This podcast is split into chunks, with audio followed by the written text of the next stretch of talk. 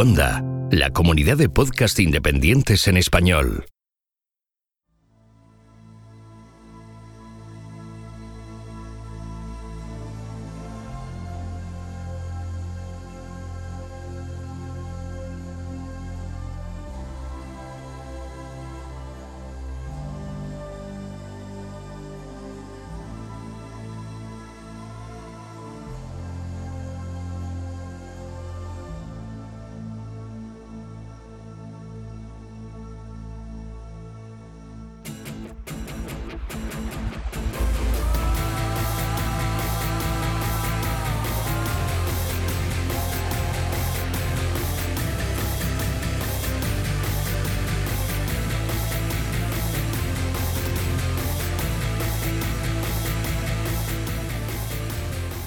Esto es Istocast, no es Esparta, pero casi. No es Anchorage, no es Camerún, no es Ciudad de México, no es Andorra y tampoco es Martinica. Pero de todos esos sitios vamos a hablar y vamos a hablar en algún caso varias veces porque vamos a hablar de catástrofes naturales parte 3. En fin, ya estamos con, eh, la super venganza, ¿no? Es eh, tercera parte de estas catástrofes naturales que bueno, nos, eh, parece que nos persiguen, pero no, es que vivimos en un mundo cambiante y estas cosas pasan. Y la verdad es que es muy apropiado, ya que estamos casi en vísperas de Halloween, pues traemos este programa que es realmente terrorífico. Pues eh, para hablar de este tema, como no, tenía que estar aquí David, arroba David Nagan en Twitter. ¿Qué tal, David? Pues nada, aquí estoy listo con mi manta de la Cruz Roja, porque como ya es tradición, cada vez que hacemos un podcast de catástrofe me pillo un buen catarro. O sea, me vais a escuchar toser y pasarlo mal en este podcast, pero bueno, todo sea por contar estas catástrofes.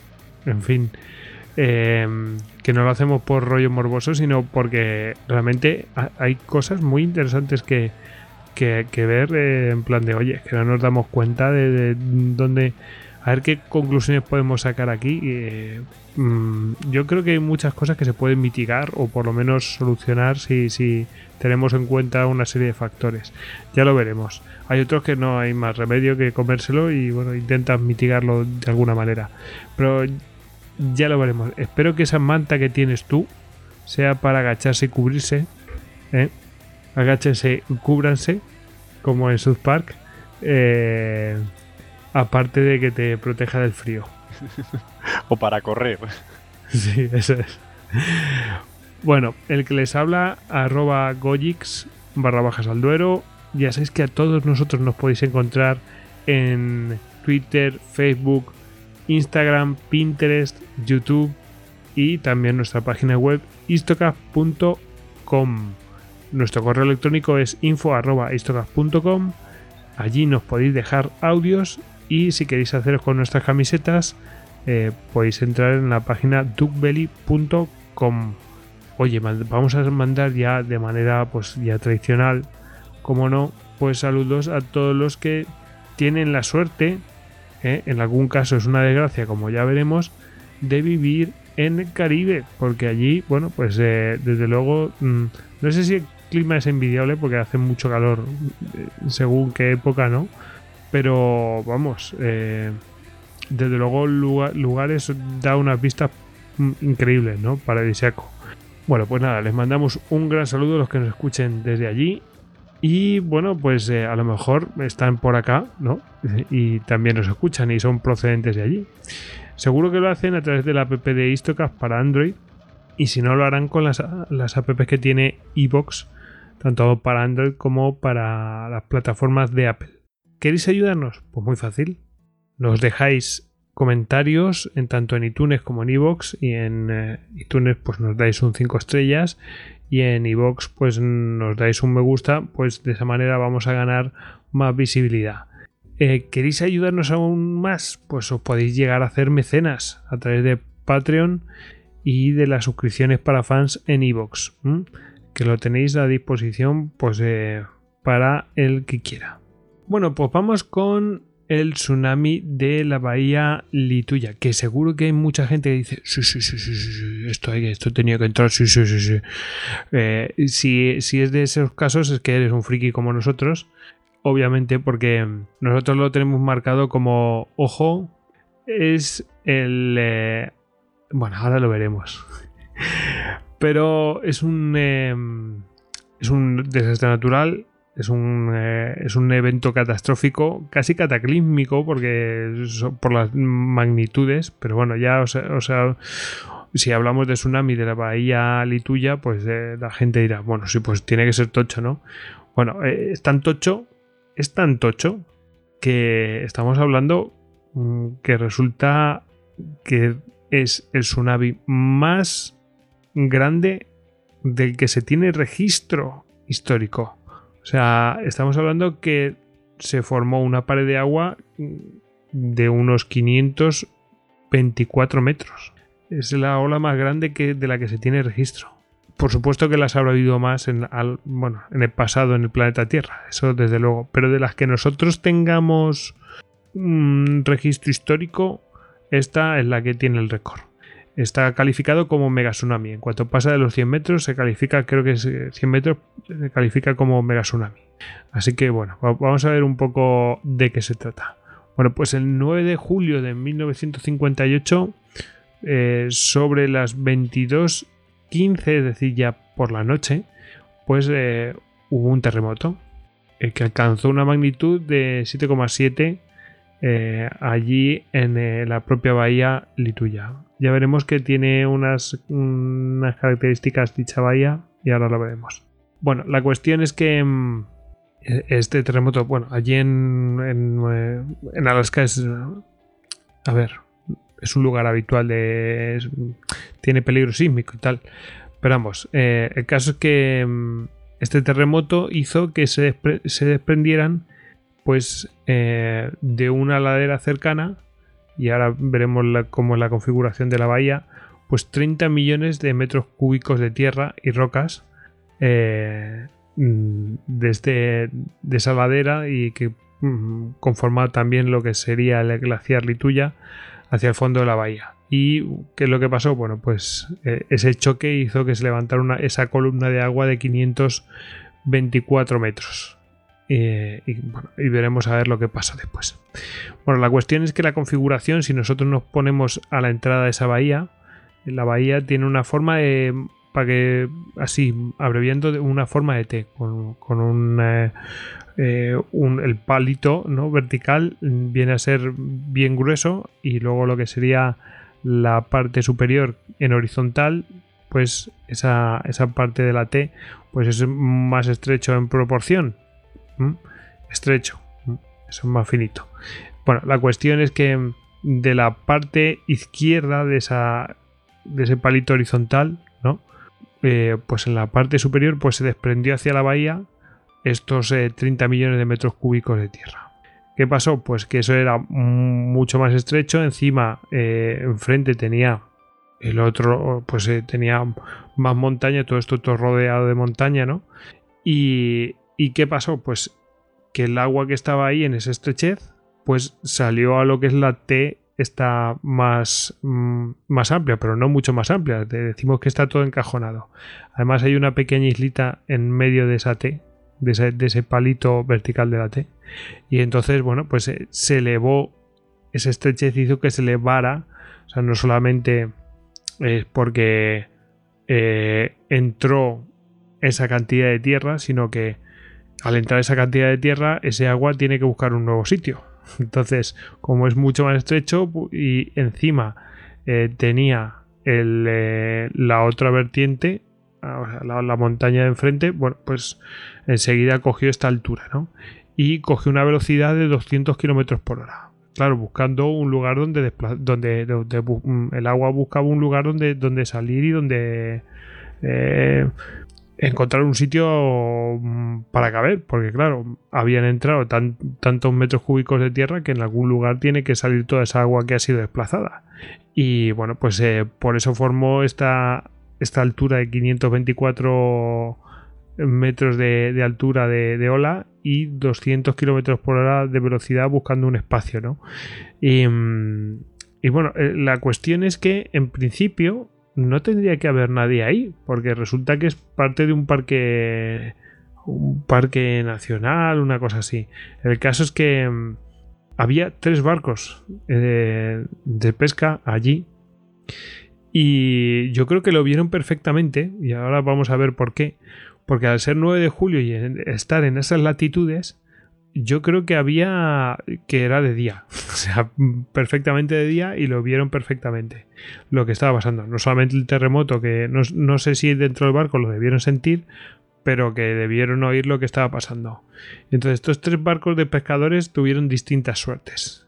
Uno eh, fue directamente llevado por la ola y, y surfeó la ola eh, sin casi quererlo. Eh, este barco era el Badger que lo, lo, llevaban eh, Vivian y Bill Swanson. Y bueno, eh, veremos después lo que le pasó. Luego hubo otro. Bueno, este que surfeó las olas, pues eh, veía, veía los árboles mm, desde 30 metros mm, mayor del nivel de los árboles. O sea, veía los árboles 30 metros desde arriba. O sea, debían estar flipando. y luego había otro eh, otro barco que era Howard Ulrich y su hijo, que en ese momento tenía 7 años. Ojo, el, niño debió flipar. Y a este tuvo unos reflejos brutales, además de una suerte increíble, una potra impresionante. Eh, con su barco, el Edri, pues, eh, ¿qué hizo? Pues lo que se ha hecho toda la vida cuando hay una gran tormenta y grandes olas.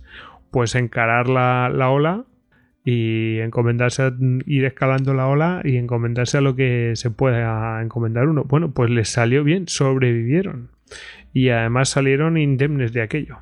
Pero sin embargo, otro, otro barco, el, Sun, el Sunmore, con eh, Orville Wagner y su mujer, bueno, pues esos pues, eh, pues no tuvieron tanta suerte, no debían estar en el lugar apropiado y, o no tuvieron tantos reflejos, eh, que yo creo que son ambas cosas y bueno, pues fueron destrozados por la ola. Imaginaos que te cae 500, 500, es que digo, realmente 524 metros, sí, 524 metros, 524 menos metros de ola le cayeron encima y obviamente murieron aplastados. Em, ¿Qué pasó con el, el, eh, el Badger? El Badger, pues después de haber surfeado, pues, al final, bueno, cuando la ola rompe, pues terminó eh, en mala situación, ¿no? Y se terminó hundiendo, pero fueron rescatados por, por el Edri, que increíblemente salieron indemnes de aquello. Lo pudieron esquivar bien la ola. Y, bueno, y gracias a eso, pues eh, tenemos el testimonio tanto de los eh, de la gente del Badger como del Edri. Y, y bueno, pues ahí queda ese gran mega tsunami, ¿no? Que, que bueno, afectado, fijaos, no, no tiene nada que ver tampoco como, muy directamente con un terremoto, pero si un terremoto que está a 20 kilómetros afecta una ladera que está medio así y al final, bueno, pues pasa lo que pasa. Eh, bueno, claro, es que un deslizamiento de una, de una ladera puede ocurrir en cualquier lado. Ya lo vimos que, pasó en Valjón, ¿no? Mm, que es una ladera que no está... Mm, que en cuanto se dan una serie de circunstancias, pues falla y puede montarte la que te monta. Y después, claro... Eh, en fin, se lía parda. Es curioso lo que comentas, porque claro, Alaska es un lugar bastante peligroso para esto, porque es que está, está digamos, formando parte de lo que se llama el Pacific Ring, el gran anillo de fuego del Pacífico. Y es una zona donde chocan las placas pacíficas y la placa norteamericana y es muy proclive a grandes terremotos, pero a terremotos muy, muy grandes. O sea, ha tenido en su historia terremotos tremendos y, al igual que también ha tenido pues eh, volcanes y demás, o sea, eh, actividad volcánica también eh, muy grande. Y la suerte que tiene es que está bastante despoblada, porque tú fíjate este tsunami, como si tú vemos un mapa de Alaska, vemos que la, la costa es súper recortada, o sea, es una costa que es muy proclive a que si se produce un fenómeno de estos, lo que pasa es eso, que una gran cantidad de agua llega a encajonarse entre y pueda crear una destrucción tremenda. O sea, es, un lugar que, vamos, debe ser un paraíso natural, pero también debe ser bastante peligroso vivir ahí.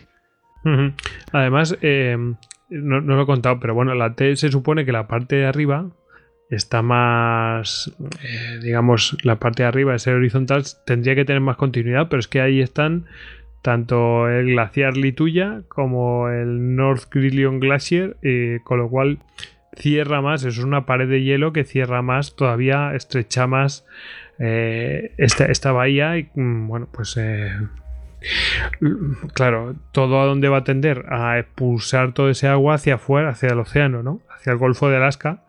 Y bueno, claro, ahí están estos barcos. en fin, hay, un, hay bastante información sobre esto. En algunos sitios, eh, bueno, creo que hay un, un, un, lo diré, un documental de la BBC también. pero bueno, hay mapas de lo sucedido. Claro, ya se ha visto con más perspectiva, la gente lo estudia como, mm, bueno, pues eh, con más tranquilidad, pero... O sea, porque esto no es que haya sucedido hace tres años, no. Ahora ya hay una perspectiva, desde 1958 ha, habido tiempo para estudiarlo y, se ha podido comparar y con, otros fenómenos. Y bueno, y de hecho, cuando hablaban del famoso eh, posible tsunami que, arrasar, que podría arrasar Nueva York. Estaban hablando, por ejemplo, de, un, fenómeno, un fenómeno similar, pero por ejemplo con la isla de La Palma o algo así. Entonces lo comparan, seguro que buscaron a compararlo con una cosa de estas. Eh, pero bueno, em, por comparar un poco, me imagino que el de Krakatoa eh, a lo mejor llegó a los 40 metros, 50 metros, una cosa así. Y este es que son 524, es una locura. Pero también son mucho más localizados, o sea, no son tsunamis como puede ser el que hubo en Japón en 2011, que es mucho más amplio, digamos, debido al, terremoto. Sí, en, cuanto llegan a mar abierto, mm, aquello se atenúa más, el de este, este tipo de, de, tsunamis localizados. Tiene que ser una cosa más generalizada por algún terremoto muy tocho o algo así que levante el fondo, como pasó en el, en el de Japón, como tú dices. Si no, no eh, no puede ser. Sí, sí, pero un fenómeno terrorífico. Es que imagínate una ola de 520 metros. Sí. sí, sí, sí, sí. Y ahora veremos otro caso, pero, pero vamos, que podía no haber habido nadie o haber sobrevivido nadie y decir, bueno, ¿y qué ha pasado? ¿no? Y, tener que hacer como una especie de... Bueno, lo, que hace la geología, que no deja de ser arqueología con las rocas, ¿no? es así, ver, a ver mm, cómo están las cosas y qué ha pasado para, para poder deducir lo que pasa. Em, eh, bueno, la roca, el experimento de roca, que es que la gente se tiene que dar cuenta como en la geografía de, eh, de llena de fiordos, ¿no? De la, geografía que hay en, Alaska, igual que puede haber en Noruega o, yo que sé, o en Chile o sitios así, o el sur de Argentina. Eh, bueno, pues son es una zona muy abrupta donde, bueno, pues la, lo que es la geografía, el paisaje está formado pues por, eh, pues, por fiordos que han sido formados por, eh, por glaciares y, bueno, pues eh, da unas pendientes muy altas, muy cerca del mar y bueno, por ejemplo, mm, el deslizamiento de tierra es que cayó desde 914 metros de, altura. Ojo, también hay que considerar eso, la fuerza con la que cae aquello. En fin, muy curioso. Eh, bueno, mm, eh, por este lado, el, eh, tsunami de la bahía Lituya. Ahora vamos a pasar a otro. De este tsunami, la verdad es que no tenemos un testimonio directo sea, mm, el testimonio directo es de, lo, de, lo, que ha quedado patente en el terreno y, también pues un, registro en los simbógrafos. Eh, en 2015, no estamos hablando de 1958, no, no, estamos hablando de 2015, se tiene mm, testimonio de un testimonio, registro de un tsunami de 193 metros. ¿Y cómo lo sabemos? Lo sabemos, igual que sabemos que hay, hubo 524 eh, metros en Lituya. Mm, a ver, hay testimonio directo de, de, testigos, ¿no? En el de Lituya. Pero sabemos que eran 524 metros exactos. No, pues se estudió y se, mm, se dijo, no, pues sí, esto debió ser 524 metros. Seguro que nadie eh, se creía lo que contaban los testigos hasta que dijeron, no, no, sí, debió ser de 524 metros. Bueno, pues eh, hasta que no ven el registro de lo que ha quedado patente en el terreno, dicen, vale, sí, pues debió ser de este tamaño. Bueno, pues eso es lo que ha pasado con el tsunami que ocurrió en 2015. Ha habido un tsunami en el fiordo de Tan, también allí en Alaska, y ya este tsunami se registra como la cuarta ola más eh, grande registrada en el pasado siglo, es decir, en, eh, el siglo XX. Bueno, en este caso, pues cayeron 163 toneladas, eh, una masa enorme, bastante más grande que, que la de la abadía Lituya, y a lo largo mm, de, de más terreno, es decir, que era más cantidad, pero mm, al desparramarse en mayor eh, en mayor canal, bueno, pues pues no llegó a las dimensiones que se han visto en el en Lituya. Bueno, pues este este tsunami del fiordo de Tanán pues eh, creó una ola gigante que bueno, se aproxima casi a los 200 metros de altura. En realidad fueron 193 exactamente y, llegó a coger una velocidad de 100 km por hora. Eh, con lo cual, con lo que está a este tsunami, pues eh, como mega tsunami, por supuesto, y en cuarto lugar, ¿no? En este ranking. Bueno, pues em, la cuestión es que el, el, fiordo, pues eh, prácticamente no existía, lo que había era un glaciar. ha ido retrocediendo el glaciar y ha dejado, pues, Mm, expuestas eh, vertientes y tal y al final pues ha llegado un momento que aquello pues se ha desprendido y ha caído sobre el canal y con lo cual ha movido el agua ha ocupado directamente el lugar donde tendría que estar el agua y el agua pues se ha movido no pues como hemos explicado en el caso de Lituya no y la cuestión es que aquello quedó registrado o sea, esto podía haber pasado de repente, dice, oye, esto no estaba aquí, de repente han encontrado que hay un montón de rocas sobre canal, oye, ¿qué ha pasado aquí, no? Eh, y pues de aquí, eso debió ser tremendo, ¿no? Pero no, eh, mm, los medios que tenemos ahora es que mm, se captó por un sismógrafo aquel desprendimiento. Es decir, imaginaos el, tamaño de, lo que pasó allí que quedó registrado en un sismógrafo vete a saber dónde. O sea, a tomar por saco debió ser. Y eh, ocho meses después, pues organizaron, claro, estamos hablando que eso probablemente ocurrió en, eh, en invierno o... Sí, el, mira, el 17 de octubre de 2015 con lo cual es una mala época para ir por allí y tienes que esperar que pase el invierno para ir a estudiar aquello debidamente y que, y que el frío no te, no te mate. Es un lugar, pues, eh, no muy, como diríamos, eh, hogareño o confortable. Sí, exactamente. Más todos los osos y todo eso. Hombre, si tienes que ir a hacer un trabajo de campo con, geólogos, pues tendrás que ir bien, ¿no?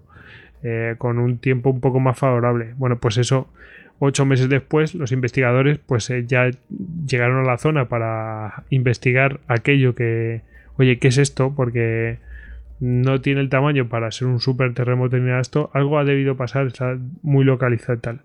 Pues efectivamente, lo que encontraron fue pues eh, devastación total. Eh, en muchos lugares no había ya ningún tipo de vegetación, es decir, había sido destrozado todo eh, y que había rocas y escombros mm, por doquier. En fin, la cuestión es que han eh, valorado después de hacer sus estudios, han valorado así, mirando las vertientes del canal en el que estaba este, eh, el fiordo de, de Tan, pues han valorado que 193 metros fueron los que tuvo este, este mega tsunami, ¿no? Que volvemos a, ver la misma causa, un desprendimiento que desplaza el agua y pum, y la lía. Y bueno, es un poco lo que pasó en Baljón, ¿eh? Si lo piensas, quizás aquí hay más masa de agua y puede crear un pedazo de tsunami de ese tamaño. Sí, lo que se ve bien es lo que comentas, o la geografía tan traicionera que tiene Alaska. O sea, claro, si son fiordos, son, digamos, valles glaciares, valles en forma de U, que llegan hasta el mar en el momento en que hay algún desprendimiento. Bueno, también hay, una, hay un proceso glaciar activo, eso debilita mucho lo que son las, digamos, todas las montañas y demás, por lo que eh, es mucho más tendente a, a desprendimiento. O sea, estamos hablando de procesos de congelación y descongelación en, en, lo que serían las rocas, o sea, que las van dilatando y las van encogiendo, o sea, es muy peligroso. Y entonces, claro, se producen grandes desprendimientos y los valles glaciares son como cañones de agua, porque realmente un valle nu, cuando queda una gran masa de tierra, propulsa el agua, claro, y así forma esas olas tan grandes, o sea, es como un cañón de agua, o sea, no tiene salida el agua por los laterales y tiene que ir en una sola dirección, es que es tremendo. Un cañón de agua, lo has, lo has definido perfectamente. Es que es así, el sistema es el mismo. Eh, eh, hay una fuerza que empuja. Eh, ya sabemos que los líquidos no se pueden comprimir y tienen que salir por algún lado. Y en vertical no pueden salir, pues tendrán que salir en horizontal. Y hacia los lados tampoco pueden salir, tienen que salir por la única escape que tiene, pues la salida del fiordo. Y ya ahí, pues todos los laterales los va arrasando y todo lo frontal también.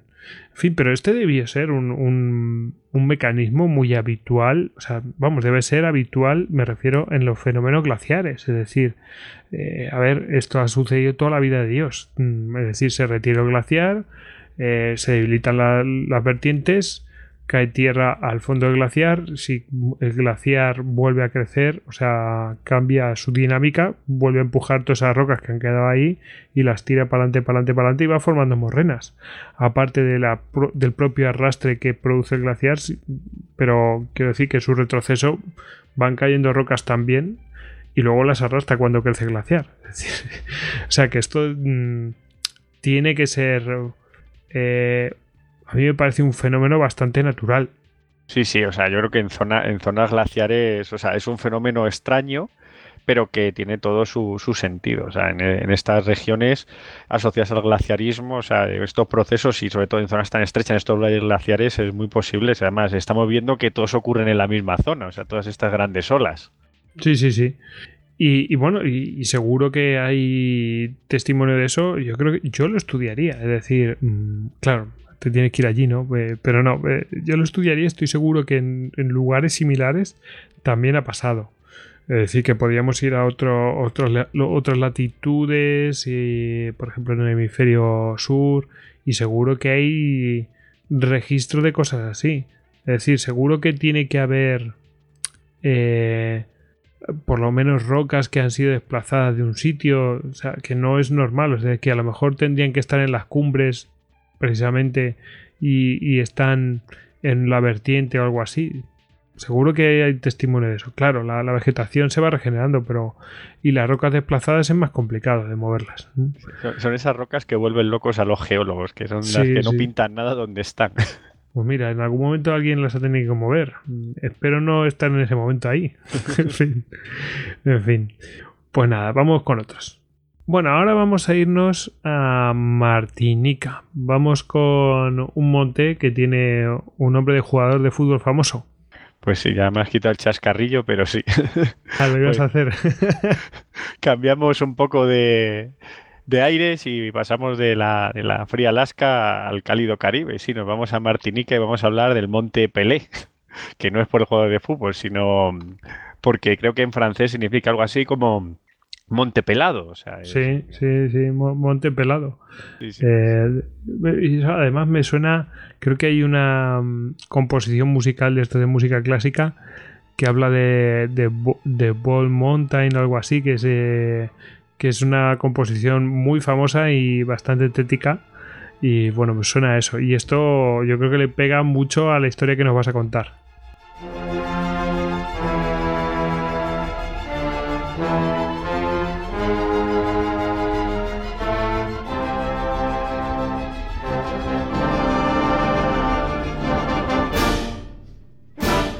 Pues sí.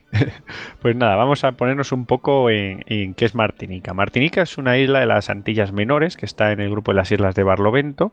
Es una isla que tiene 65 kilómetros de largo y unos 27 kilómetros de ancho y forma parte del arco de fuego del Mar Caribe. Cuando digo arco, es arco. O sea, si tú ahora mismo eh, coges un mapa y te colocas entre el este de Puerto Rico y el norte de Venezuela, sea, te sale un arco de islas que va desde las Islas Vírgenes Británicas hasta eh, la isla de, Granada y San Vicente y las Granadinas. O sea, todas esas islas que ahora actualmente pues son islas, eh, digamos, eh, casi todas son dominios británicos, holandeses o colonias de ultramar francesas, pues eh, son islas con una actividad volcánica enorme. O sea, estamos hablando de que en esa zona hay aproximadamente 70 volcanes activos. O sea, eh, una pasada. Y esto es debido a que es la zona donde chocan la placa caribeña, que es la placa, digamos, tectónica, donde se sitúa Cuba, eh, la isla de la Española y demás, que digamos todo Centroamérica con la placa atlántica. O sea, es una zona de, digamos, donde hay muchísima actividad eh, tanto volcánica como de terremotos. O sea, cuando hablamos de que el Caribe es un lugar paradisiaco, pues también tiene un lado oscuro. Por no hablar luego también del lado climático, pero bueno, eso lo dejamos para otras ocasiones. Y bueno, el Monte Pele, que es el que vamos a hablar, es la mayor altura de Martinica, o sea, es el monte más alto, y está situado en el norte de la isla. O sea, si vemos un mapa de Martinica, en la punta más al norte se sitúa este monte. Y bueno, vamos a hablar un poco de nuestra historia. Eh, eh, los pies de este monte, eh, cuando empezó la colonización, hay que ver que estas islas, claro, cuando hablando un poco así más de historia, hay que ver que las grandes Antillas fueron colonizadas por los españoles, pero españoles ahí había los que hay, o sea, no había muchísimos para colonizar toda América, entonces todas estas pequeñas islas fueron colonizadas por otras potencias, entonces las explotaron todo lo que pudieron y una de las cosas que hicieron, por ejemplo, Francia es hacer una, una, gran, digamos, una gran economía a base de, de la exportación de caña de azúcar. Toda esta región tuvo unas explotaciones explotaciones tremendas y eso creó una gran prosperidad. Una gran prosperidad y, debido a esta prosperidad se creó una colonia, la colonia de Saint-Pierre, que estaba a los pies del Monte Pele, que es este que estamos comentando, que era la segunda capital, o sea, la segunda ciudad más grande de la isla tras su capital, que era Fort-de-France. O sea, tenemos una isla con una gran economía, una economía muy pujante, muy importante, con dos ciudades eh, también, eh, digamos, en, ese, en ese sentido. Y bueno, eh, al ser un lugar que, donde la caña de azúcar se movía fácilmente, tenía una rada bastante buena, pues era una parada de barcos constantemente. Entonces vemos esto es un poco el, marco para ver lo que va a ocurrir. O sea, estamos sabiendo que la ciudad que se crea aquí no es una pequeña ciudad ni un pequeño pueblo caribeño, sino que ya es una ciudad comercial grande, o sea, una ciudad importante.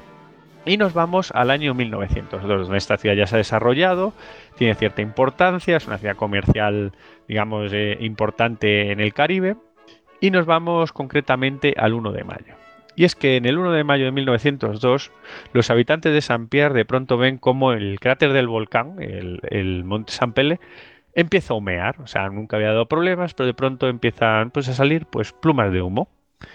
Eh, no le da mucha importancia, pero poco a poco los eh, agricultores pues, que vivían en las afueras de la ciudad empiezan a reportar que hay daños en los cultivos, que algunos de sus depósitos de agua empiezan a aparecer contaminados, pues eh, debido pues eso a azufre y demás. Pero bueno, el gobernador de la isla, Luis Moutet, dice que bueno, que no pasa nada, que es normal, que es la naturaleza, que bueno, que aquí todo es fiesta. A mí me, me encantan, me encantan estas cosas de cuando dice Nada, no pasa nada, pero tú que sabrás que si pasa no pasa. Pero bueno, quizás la misión, una de las misiones es no alarmar a la gente, ¿no? Por parte de los gobernadores, pero eh, es, paradójico, ¿no? De, en plan de no pasa nada y chimpún. Es como, colega, me, recuerda el capítulo de Park. ¿eh?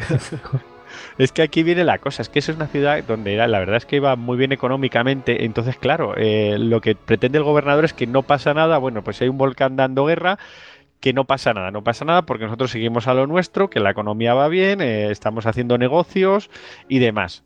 Y bueno, no ve que, haya, que sea necesaria una, evacuación. El 2 de mayo, al día siguiente, pues eh, empiezan a ver que la situación va más.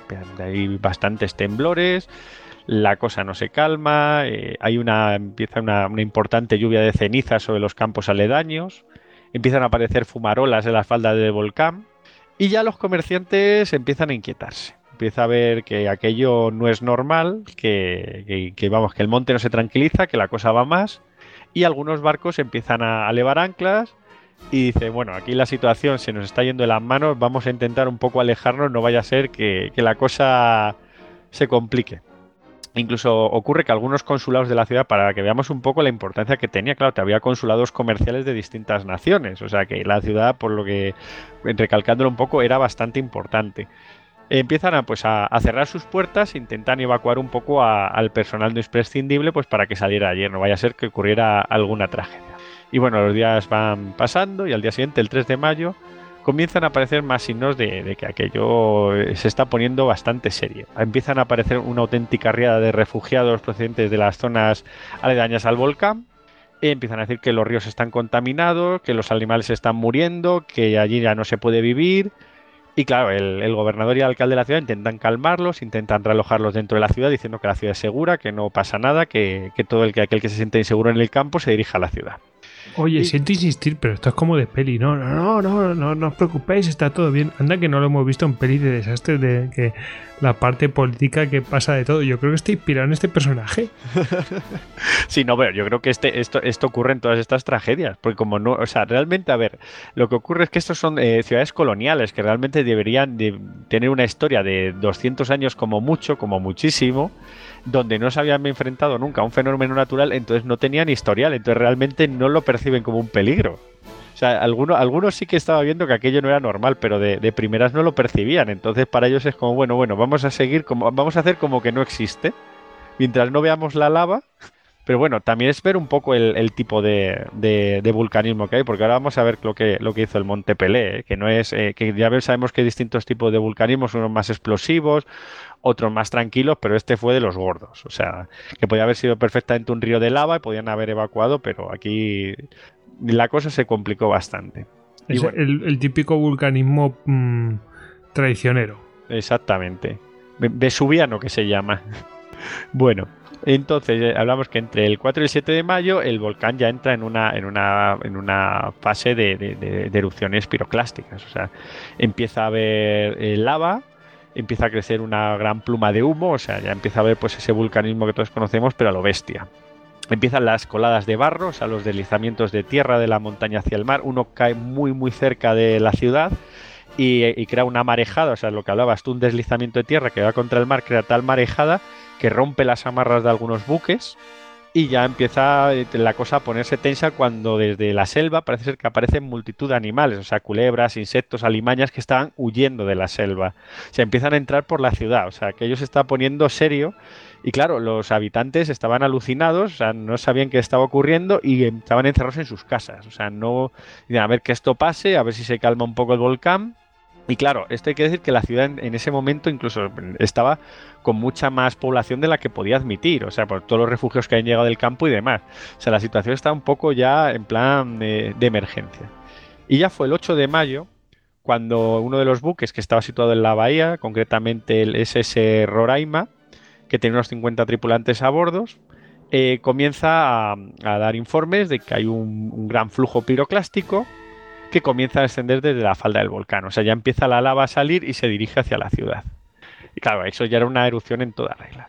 Y bueno, a las 7 y media de la mañana de ese 8 de mayo, el volcán ya entra en una fase total, y empieza a lanzar grandes columnas piroclásticas que se elevan hasta 10 kilómetros de altura no cesa de expulsar lava y esa columna piroclástica hay un momento que por gravedad cede, cede y se lanza sobre la ciudad. Estamos hablando de una columna piroclástica con una temperatura de entre 400 y 600 grados que va a una velocidad endiablada de 630 kilómetros por hora hacia Saint-Pierre. Saint-Pierre se encuentra a 7 kilómetros del volcán. Claro, la gran columna de fuego y humo entra en la ciudad, lo arrasa y lo aniquila absolutamente todo, o sea, todo rastro de vida. Es más, continúa hasta el mar y llega hasta los barcos anclados. O sea, el, barco que hemos comentado antes, el Roraima, eh, la columna le pasa por encima, incendia su carga de nitrato de potasio, hace que el barco explote y de los 50 personas que van a bordo, de sus 50 tripulantes, solo sobreviven 15 con gravísimas eh, quemaduras. O sea, otro barco, el Puget Quartier, eh, se encontraba muy cerca y es el único que puede acertar a mandar un mensaje telegrafiado pidiendo ayuda a, la capital, a Fort de Fren, eh, pues eh, reportando lo que ha ocurrido, o sea, el, aluvión que se ha venido sobre la ciudad de un momento a otro. Eh, cuando todo acaba, en la ciudad, en, en Saint-Pierre, quedan 30.000 muertos. Es una de las mayores catástrofes volcánicas de la historia. 30.000 muertos. 30.000 muertos. O sea, la ciudad había estado acumulando todos los refugiados de la isla. Era una ciudad próspera, en una isla bastante próspera, Martinica. Y, la arrasó completamente. Eh, y bueno, vamos a ver ahora un poco las consecuencias, porque la ciudad destruida, varios barcos eh, hundidos en la bahía, o sea, la fuerza fue brutal. Mm, yo lo que había oído es que eh, minutos antes todos los animales corrían por las. O sea, todos los animales de la selva corrían por el pueblo. Claro, claro, es, que es un efecto muy común. O sea, cuando hay una, gran catástrofe, los animales lo suelen, lo suelen percibir. De hecho, en el tsunami este más, más conocido, el del sudeste asiático, eh, también lo reportaban bastante. De, se sabía de, de, que casi, o sea, solo murieron los animales que estaban atados o enjaulados. O sea, los animales suelen percibirlo, entonces es como uno de los símbolos de que va a ocurrir algo muy malo. O sea, cuando los animales corren, corre detrás. O sea, es una de, las cosas que tienes que tener en cuenta en una catástrofe natural. Y bueno, la, ciudad queda completamente destruida y sepultada bajo toneladas de detritos volcánicos. De hecho, es una, Pompeya moderna. O sea, y no es la única que vamos a hablar en este programa, pero eh, ha quedado totalmente sepultada. O sea, es que el fenómeno es exactamente el mismo que en Pompeya. Eh, la ayuda llega cuatro días después, o sea, eh, para evacuar a los poquísimos supervivientes que quedaban, que ahora hablaremos de algunos, sobre todo los que quedaron algunos en los barcos. Y bueno, el, 20 de mayo, esto hablamos que fue el 8 de mayo la gran explosión, y el 20 de mayo vuelve a estallar, pero todavía con mayor virulencia. Pero claro, ya en los alrededores ni quedaba apenas nadie y no, y no provoca tantos daños, pero el, el, digamos, el petardazo que dio el Monte Pelé fue espectacular. Y bueno, una de las cosas más espectaculares es el pico de lava que quedó después. Eso eh, le recomiendo a cualquiera que lo mire una foto. O sea, un auténtico monolito de lava que poco después se derrumbó bajo su propio peso. Fue como una estructura efímera. Y cuando todo se calmó, la montaña había perdido aproximadamente 300 metros de altura. O sea, una cosa terrible. había, había volado. Madre mía. Sí, sí, 300 metros de altura, pues de los que estábamos hablando nosotros en el, en el, en el Catástrofes 1, yo creo que, dices, bueno, ¿veis todo lo que falta aquí? Esto es lo que voló en tal erupción. Sí, como el Mont San Helen, o sea, exactamente mismo, lo mismo que ocurrió, o sea, una, una, una, erupción explosiva, o sea, cuando explota crea un flujo, un flujo piroclástico de unas dimensiones tremendas que arrasa todo lo que hay. Y bueno, habíamos dicho, vamos a hablar de algunas de las historias de, los supervivientes, que a mí me parecen bastante curiosas. Se reportan que hay tres supervivientes en, la, ciudad de San Pierre, o sea, de los aproximadamente 30.000 habitantes que tenía, entre refugiados y, habitantes propiamente dichos, cuando ocurrió la explosión, solo hubo tres supervivientes. Uno de ellos es un zapatero llamado Léon Comper Leandre. No sé si mi francés es bueno, pero me ha quedado así muy bien. Eh, bueno, sí, sí, muy a favor. no se sabe muy bien cómo sobrevivió. Eh, debe ser que estaba en shock el hombre. Dicen que había varias teorías. Una que se tiró al mar, otro que estaba en un sótano, eh, mm, que logró apartarse del flujo piroclástico, pero esto es imposible. O sea, una, digamos que es una nube que baja a 630 kilómetros por hora, es imposible apartarte. Pero bueno, el hombre de alguna de las maneras sobrevivió. De hecho, le ingresaron eh, con, digamos, síndromes de demencia debido a ese shock. Pero bueno, eh, estamos en el año 1902, estas cosas no se tenían muy en serio. Y al poco de estar ingresado, cogieron, le dieron el alta, le nombraron policía y le mandaron otra vez a Saint Pierre pues, para prevenir saqueos. O sea, digamos, un poco para vigilar las ruinas y que no hubiera saqueos. Y allí luego tuvo la mala suerte de volver a encontrarse con la erupción del 20 de mayo, de la que también sobrevivió, y también sobrevivió a otra erupción el 30 de mayo. O sea, era el hombre que luchaba contra el volcán continuamente. No podía escapar de él, pero no, el volcán no lo, no, no, no lo lograba matar. O sea, una, una historia curiosa.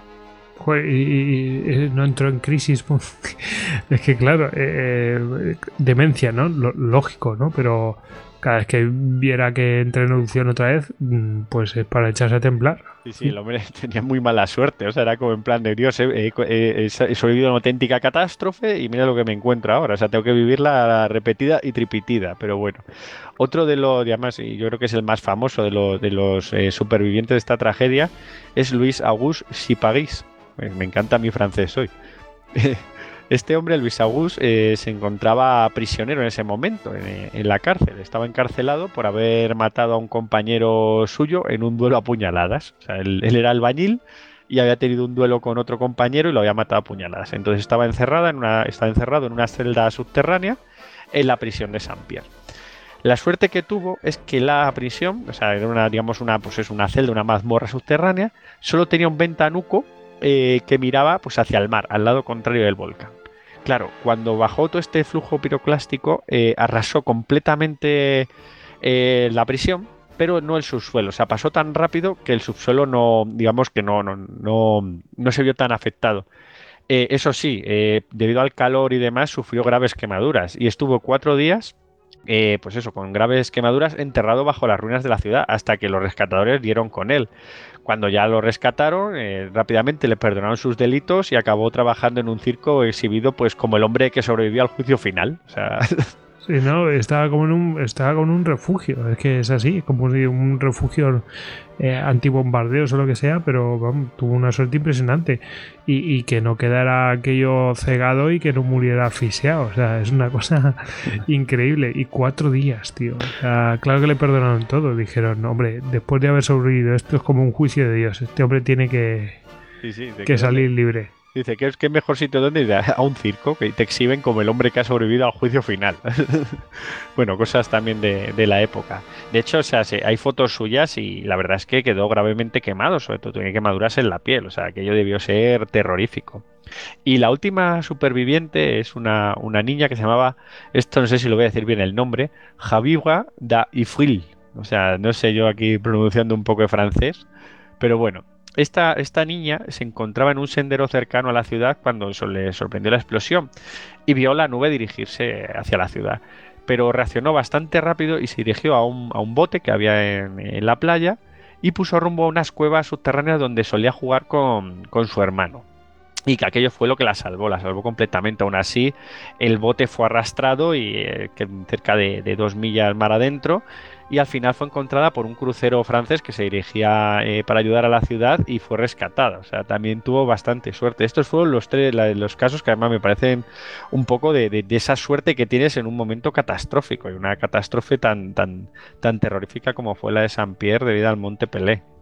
Sí, bueno, en el caso de la niña no solamente es esa suerte, te tiene que acompañar la suerte y buenas decisiones. O sea, porque el caso del que está encerrado, pues es suerte brutal. O sea, se está a merced de los elementos y, oye, le tuvo una suerte impresionante. Sí, sí, no, la, niña la verdad es que estuvo, estuvo bastante hábil, porque leyendo un poco lo que es de toda su, historia, parece ser que, claro, iba con, su madre en ese momento a la catedral, claro, en esos momentos la ciudad estaba viendo, eh, estaba angustiada, estaban con un volcán al lado, eh, pues nada, la, población pues intentaba buscar un poco refugio, pues se dirigían algunos a la catedral, iba con su madre, pero su madre la mandó pues a, un recado y tal, y, y justo la pilló en el sendero este cercano a la ciudad y tomó la decisión, en vez de dirigirse donde podía estar su familia, pues fue al lugar que ella consideró más seguro y eso lo salvó. O sea, una cosa tremenda. Sí, sí. Em, he visto lo de la aguja. Qué increíble, tío. O sea, era, formaba parte de lo que era el, cráter del volcán y quedó ahí hasta que se terminó derrumbando. O sea, que todo lo de alrededor había volado. Sí, sí, es que, es que queda, o sea, a mí me parece una, cosa como arquitectura natural efímera, ya lo último. Una cosa tremenda. Sí, sí, y tuvimos la suerte de sacarle las fotos. No muchas veces se ven esas cosas. No, no, claro, y de hecho, de hecho lo que lo que se hizo, a ver, ya estamos en una época, en el año 1902, donde había una bastante, eh, digamos, los científicos pues tenían bastante interés y estos, digamos, fenómenos eran tratados de esa manera. Entonces, cuando ocurría alguno, rápidamente se mandaba una expedición científica pues para intentar un poco explorar o saber qué es lo que había ocurrido, ver la, la magnitud y demás. Ya, y por eso, gracias a esto, digamos, ya eh, pues estas expediciones y demás pues tenemos esos registros fotográficos. Sí, sí. Bueno, pues eh, algo más que añadir desde Monte que no, que poco, o sea, poco más podemos decir, ¿qué te parece? poco más. hay, mucho que hablar de él. Sí, sí, está echando un ojo a la isla y, San Pierre está otra vez, o sea, se ha, reconstruido la ciudad, hay una ciudad con, eh, con, ese nombre sobre la ruina de la antigua, o sea, como... Hasta la próxima vez. Exactamente. Hombre, la próxima supongo yo que en cuanto empiece a hacer un poco de ruido el monte, salgan todos corriendo, no se queden ahí esperando, bueno, venga, tal, igual no es nada. Pero bueno, que y es, es, es curioso porque sí que tienen bastante de las ruinas, o sea, como si fuera una especie de Pompeya, o sea, tienen bastantes ruinas, entre ellas está la, antigua prisión donde sobrevivió eh, Luis Augusto y París, o sea, tienen ahí las ruinas eh, todavía. O sea, que si alguien pues quiere ir a Martinica lo puede visitar. Ahí lo, lo puede ver. Bueno, la suerte es que la capital de lo que sería Martinica eh, tenía un monte por en medio, con lo cual está protegida y un poco lejos. O sea, ya le pilla lejos. No... Martinica además era una isla grande y no tenía ningún problema en, ese aspecto. O sea, sí que fue localizado en un punto de la isla, no fue la totalidad de la isla destruida, pero sí que esa región quedó totalmente arrasada. Bueno, pues eh, aquí queda el monte Pelé. Sí. Buen nombre para un monte. Eso. Bueno, pues ahora vamos con el terremoto de México de 1985. Es claramente el terremoto más famoso. Y cuando he ido averiguando, enlazándolo con distintas cosas, digo, ostras, es que claro, esto eh, tiene más repercusión de la que pensamos. Eh, o sea, debió ser muy importante para, para todo México. Ah, ahora veremos, aparte del desastre que es importante, ¿no? Pero pero vemos que tiene más, va a tener más repercusiones. Bueno, el terremoto. El jueves 19 de septiembre de 1985 a las 7 horas 17 minutos y 47 segundos de la mañana, o sea, es decir, AM, se produce el terremoto a creo que eran 490 kilómetros de lo que era la capital y llega a la capital el terremoto a las 7 y 19, es decir, un minuto y pico después, a Ciudad de México. El terremoto dura dos minutos. Como hemos dicho, el epicentro está a 490 kilómetros de, la propia, Ciudad de México, situado en el Pacífico, en el Océano Pacífico, cerca de la desembocadura del río Balsas. Y el hipocentro estaba a 15 kilómetros de profundidad. La magnitud del terremoto se estima, aunque bueno, hay pequeñas variaciones según quien lo estime y todo esto, pero se estima en 8,1. Eh, en la escala Mercalli, que lo que habla es de la destrucción, no tanto de la energía liberada, sino de la propia destrucción, em, en, la, escala Mercalli, en la Ciudad de México, eh, se estima que fue en, entre la categoría 9 y 10 hay mm, creo que 12 mm, categorías. Bueno, pues está entre la 9 y la 10. Em, y la, os voy a describir, el 9 es muy destructivo. Pánico generalizado, mm, daños considerables en estructuras especializadas, eh, caídas, por supuesto, grandes daños en, eh, en edificios muy importantes, eh, con derrumbes parciales. Eh, de hecho, hay algún caso que es así. Edificios desplazados fuera de sus cimientos. Y luego el eh, nivel 10. Esto está, el terremoto se considera que está entre los dos, ¿no? Entre estas dos partes. O sea que tiene tintes también de la categoría 10. categoría 10 es desastroso. Algunas estructuras de madera bien construidas quedan destruidas la mayoría de las estructuras de mampostería y, mar y, em, eh, hormigón eh, quedan destruidos hasta, hasta, los cimientos y las vías ferroviarias quedan dobladas. Em, se considera que es el más destructivo y dañino de la historia para la ciudad. ¿Y qué pasa? Y dices, a 490 kilómetros, ojo, eh, 490 kilómetros de distancia. Es que es muchísima distancia. Mm, se dieron dos cosas que, que son de pura geología, es decir, no tiene nada que ver el factor humano aquí. Eh, por ejemplo, que las ondas, la direccionalidad de las ondas fueron directamente en dirección a la Ciudad de México, o sea, en dirección hacia la Ciudad de México. Eh, claro, provocando que estas ondas elásticas pues triplicaran su intensidad de lo que fuera eh, eh, lo, habitual, ¿no? En vez de repartirse toda esa fuerza, pues parece que cogió un efecto direccional y triplicó su intensidad. Además es que, y esto lo, yo creo que lo vamos a hablar muchísimo, David, que es que el suelo del, del, centro de la Ciudad de México son terrenos sedimentarios que son muy blandos. Eh, terrenos lacustres, claro. Claro, Claro, ahí está el lago, eh, creo que se llamaba el lago Texcoco, y este lago eh, de que se asentaba Tenochtitlan, bueno, pues está, fue desecado y ahí se asentó lo que es el centro de la Ciudad de México. Y mm, ¿qué pasa? Que es un terreno pues muy plástico, muy plástico, la verdad, muy blando. Y por las características de este suelo, las ondas tuvieron un efecto de movimiento armónico y de amplificación. De hecho, se vivieron aceleraciones con una gravedad de hasta un 18%. Y eh, es, una burrada porque si lo comparamos, por ejemplo, hubo un terremoto en 1958 y se, por ejemplo, lo comparan y se ve que allí solamente llegó al 3% de, de esta aceleración eh, en comparación con 18%. Es una burrada, ¿no?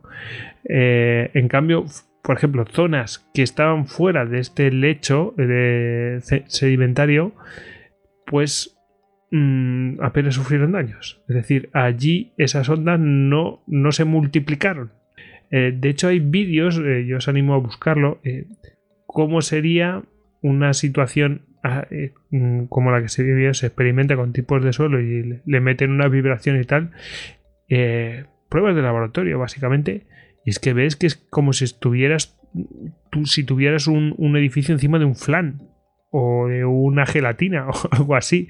En el momento que tiembla, aquello se multiplica. Es, de locos, claro. Es lo que pasa en Ciudad de México. De hecho, hace poquito hubo un terremoto muy similar. O sea, muy similar me refiero, no de tal magnitud, pero que se vieron edificios que directamente volcaron. Eh, porque tienen que soportar este tipo de fuerzas. Y claro, no hay quien lo resista, es tremendo. Em, bueno, ¿cuál es la situación en la Ciudad de México en aquel momento? Pues que hay. fíjate, eh, México, o sea, para que nos hagamos una idea, está eh, México convergen cinco placas tectónicas. O sea, estamos hablando que México está situado en la placa norteamericana y, luego lo que sería Baja California, eh, está en la placa del Pacífico, luego entre la placa del Pacífico y la placa norteamericana hay una placa muy pequeña, es justo al sur de Baja California, que se llama placa de Rivera, y luego todo lo que sería la costa sur del Pacífico, entre lo que sería la placa pacífica y la placa norteamericana está la placa de Cocos y luego haciendo límite en el sur la placa del Caribe. O sea, es una zona es una zona, de, de terremotos, o sea, eh, México es una zona donde el terremoto del vulcanismo está a la orden del día. Es, una zona de, bastante peligro de estos, de, estos fenómenos. Oye, había dicho terremoto de 1958, era de 1957. creo que es. Sí, bueno, bueno, habría que. Tendría que asegurarlo, pero vamos. Eh, se comparó con uno en el pasado y salió así. Em, de hecho, tú mencionabas lo de las placas, ¿no? Bueno, pues resulta que había una. Mm, una placa muy cercana al lugar del, epicentro y, y aquel, aquella placa pues eh, sorprendía por su baja actividad, ¿no? sin embargo, eh, mm, bueno, aquella placa, aquella falla, perdón, sorprendía por su baja actividad. Eh, claro, sorprende por su baja actividad, pero sabes que hay una falla. La baja actividad viene a ser algo así como estoy acumulando mucha energía. efectivamente, efectivamente. Y bueno, simplemente pues como un apunte de, este tipo de cosas. Em, la verdad es que no me acuerdo cuál era la, la, falla, pero bueno, tendría, tendría que mirarlo. Y, pero vamos, es curioso, ¿no? Es para tenerla ahí apuntadita, ojo, ojo con, con esta falla, porque en cualquier momento podría volver a, liar la parda. Bueno, haciendo un pequeño apunte, porque claro, igual de gente que no entiende, las placas tectónicas serían, digamos, como una especie de, corazas que alrededor de la Tierra que se van moviendo, o sea, pero enormes, o sea, estamos hablando de tamaños enormes, que chocan unas con otras, y esas líneas de choque son las fallas. Eh, eso, claro, está a varias escalas, nosotros estamos hablando de la escala más grande, o sea, de escala planetaria, pero luego también hay escalas mucho más pequeñas, no de placas, pero sí de fallas, de zonas falladas y demás, o sea, más o menos para que se haga un poco idea a la gente que no, digamos que a lo mejor no, nos estamos yendo un poco por, lo que es la geografía aquí en plan frío Mira, ya la he encontrado. Es la, brecha de Michoacán. Se llama así la, falla que produjo el, terremoto. O sea que tal cual. O sea, como, lo has dicho tú. Sí, sí, está muy bien puesto. Brecha de Michoacán. Sí, sí. Y claro, eh, todo el mundo flipaba. O sea, era. Bueno, eh, era conocida por, oye, sí, está esta brecha, pero no, no tiene prácticamente actividad, pues tacatá. Ahí lo tienes. Bueno, está, está muy, esto está muy asociado a, la subducción de la, de la, placa de cocos por debajo de la placa norteamericana, que es lo que tú has dicho. O sea que. De libro, vamos. Eh, el tema de subducción es que entra una placa por debajo de la otra, porque pesa menos. Normalmente suelen ser placas marinas y entran por debajo de, la, de otras placas que son de tierra emergida, suele ser, o mayormente emergida. ¿eh? Bueno, pues eh, ese es, ese funcionamiento de, como le, le llamó tú, el círculo pacífico, ¿no? El, sí, el Pacific Ring, el anillo del Pacífico, el anillo del Ring, Ring, que no, que, no, lo confundan con Rim. Sí, no, la, la, película de Pacific Ring hace el juego con eso, o sea, normalmente se refiere al anillo de fuego del Pacífico. Eso es. que queda muy bonito, como el título de una película de robots. Eso es. Chananán, chananán. en fin. bueno, mmm, sigo. Pues, eh, ¿cuál era la situación en Ciudad de México? Pues que había 6 millones de habitantes en el centro. Y que tras el terremoto se perdió el 30% de la capacidad hospitalaria por precisamente estar en el centro. Es decir, claro, los propios hospitales fueron afectados. Eh, imaginaos el caos, edificios pues derrumbados directamente o la mitad del edificio ha sido derrumbado. O sea, de película, pues así, lo que se mencionaba en la categoría de la escala de Mercalli, pues tal cual. Luego, eh, en, todo este caos, imaginaos, eh, claro, eh, la gente se puso a andar porque mm, no podía haber tráfico, no podía haber transporte público, ni metro, ni nada. ¿Qué pasó? Que un, día y medio después se produce la primera réplica el 20 de septiembre a las 19.37 minutos y 13 segundos hubo una réplica de magnitud de 7,5. Ojo, ¿eh? 7,5, no es cualquier cosa. Si, el terremoto fue 8,1, este es de 7,5. Que claro, eso remató muchos edificios que estaban heridos. Eh, y vamos, los, los, mató directamente y derrumbó 20 de ellos. O sea que es la situación no era nada segura. Como curiosidad, eh, Plácido Domingo participó y organizó las labores de rescate en un conjunto residencial que se llamaba Conjunto Urbano Nonoalco de Tateloco.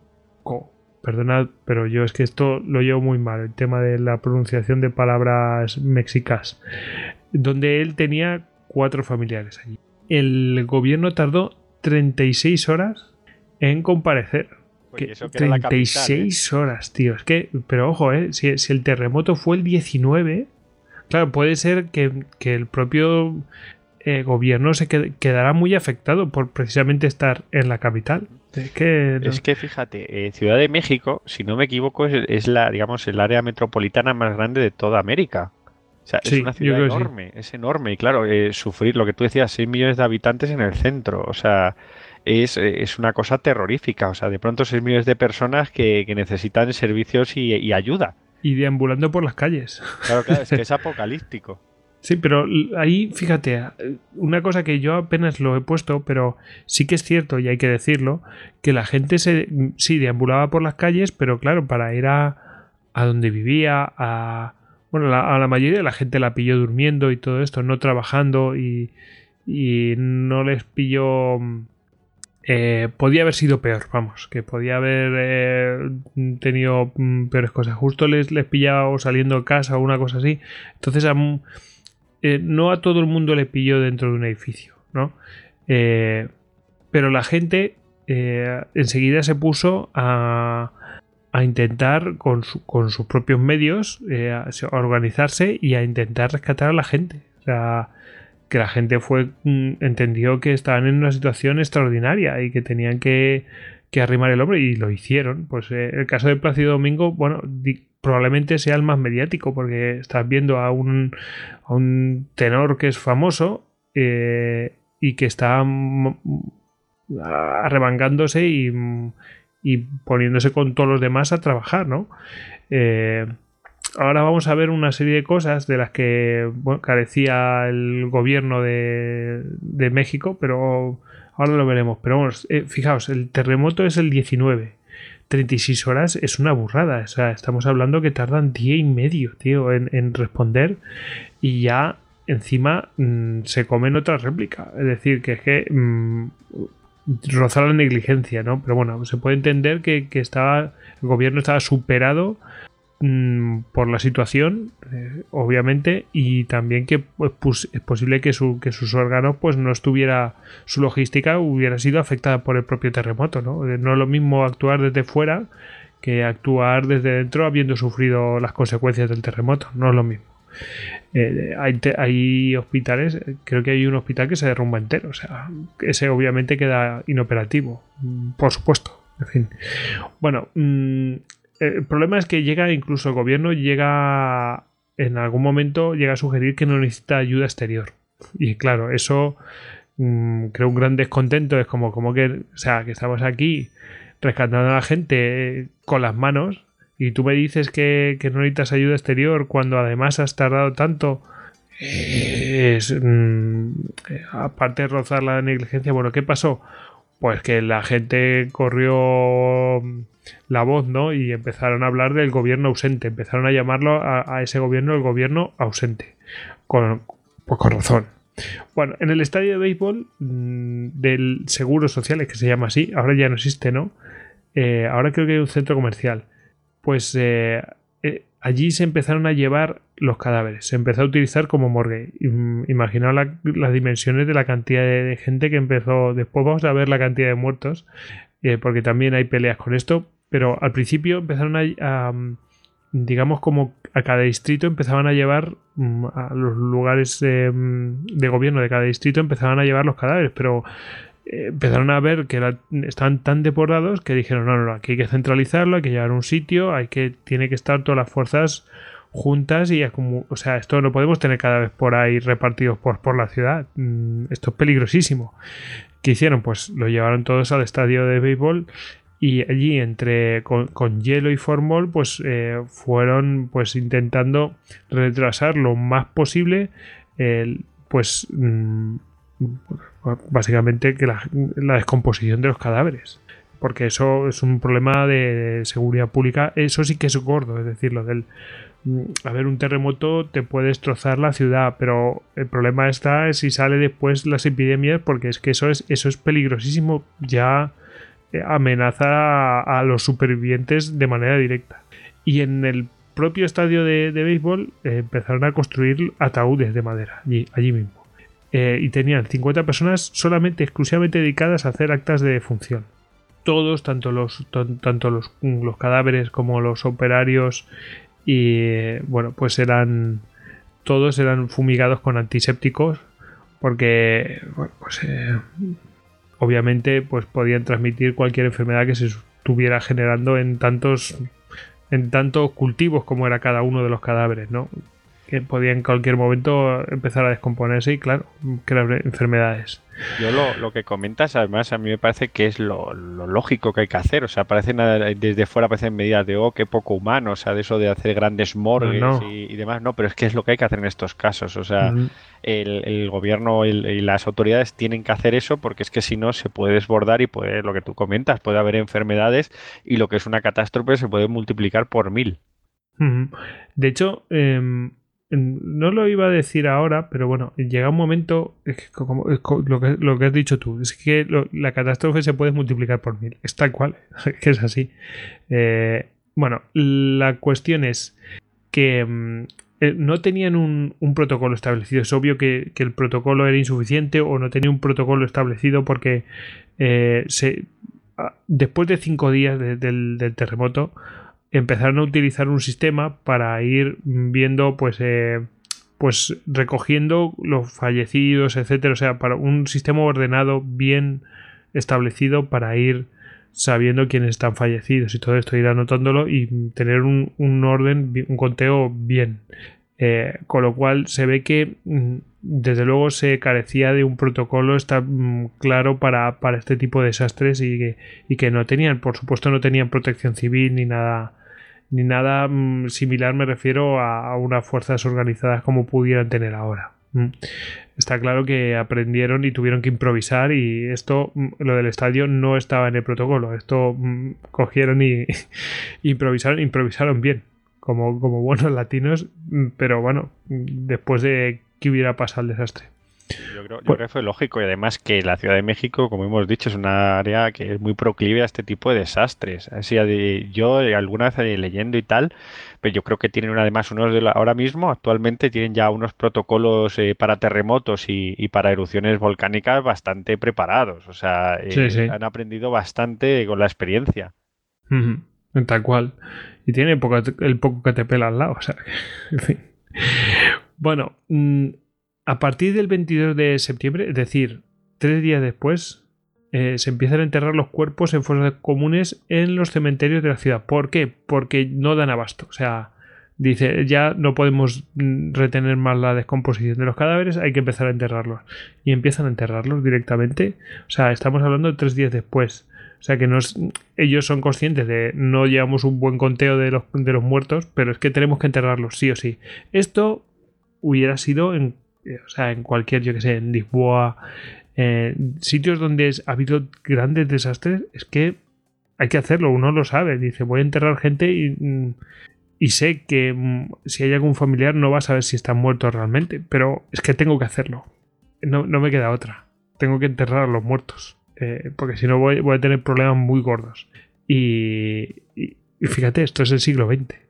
En el pasado lo hubieran hecho lo primero. O sea, ni, ni estadio de béisbol ni nada. Venga, los muertos a un sitio, fosas comunes y a correr. Y, ya está, es que no queda otra. El, hasta el 23 de septiembre los servicios funerarios funcionaron 24 horas al día. Está claro que lo de las fosas comunes fue un desahogo claramente para estos servicios funerarios. Eh, pero estuvieron completamente desbordados. Hubo rescates con vida hasta 10 días después del primer terremoto. Qué pasada. Sí, hubo gente que, claro, mm, lo que yo me imagino que pillarían agua de alguna manera, no sé, una cosa alucinante. Sí, es que lo, de los terremotos, fíjate, o sea, puede ser que puede pasar cualquier cosa, o sea, eso debe ser una lotería terrorífica, porque puedes quedar atrapado a lo mejor entre en un edificio entre varias eh, plantas, eh, pues este, se te queda una cámara de aire de cemento y a lo mejor se te ha roto una cañería al lado y tienes acceso a agua. O sea, puede pasar eso, entonces puedes sobrevivir, pero es, es, curiosísimo, o sea, cómo, cómo pueden ser estos casos, o sea, pero sí, sí, fíjate, dan como motivos a la esperanza muchas veces. Sí, señor, totalmente. Y, y, motivo para seguir arrimando el hombro, ¿no? Es decir, que, sí que sirve de algo. Efectivamente, ahora veremos eh, de que sí sirvió. El 30 de septiembre hubo una segunda réplica de una magnitud de 7,0. Es decir, ojo, un señor terremoto. 7, vamos, flipas. Si hubiera en España uno de 7, eh, no quiero ni pensarlo. Eh, estaríamos flipando. Bueno, el caso, esto fue el 30 de septiembre, es decir, 11 días después del primer terremoto. Ya son días, ¿eh? Ojo. Bueno, vamos a hablar de las pérdidas. Eh, en el apartado de las muertes tenemos no sé si discusión, pero disparidad de cifras. El gobierno inicialmente habló de entre 6.000 y 7.000 muertos, que ya está bien, ¿no? Pero al año siguiente abrió, digamos, los datos que tenía, los datos gubernamentales, y se iban contando y tal. Bueno, pues al final mm, casi se ampliaba a 10.000 muertos aquello. La Cruz Roja Mexicana en 2010 estimó que, fueron 15.000 muertos los, las víctimas por el terremoto. Eh, John Gavin, que por cierto, y esto me, que era el embajador de Estados Unidos en México, y John Gavin este era, era actor. Y digo actor justo cuando el presidente de los Estados Unidos también era actor. O sea que seguro que era coleguita o algo así. No sé. De Reagan ahí. Sí, sí, estoy convencido. No he averiguado más, pero estoy convencido que era así. Eh, a mí me pillado muy joven. Bueno, pues este, este señor estimó que los muertos, obviamente para su propio gobierno, mm, dio esta información, estimó los muertos en 20.000.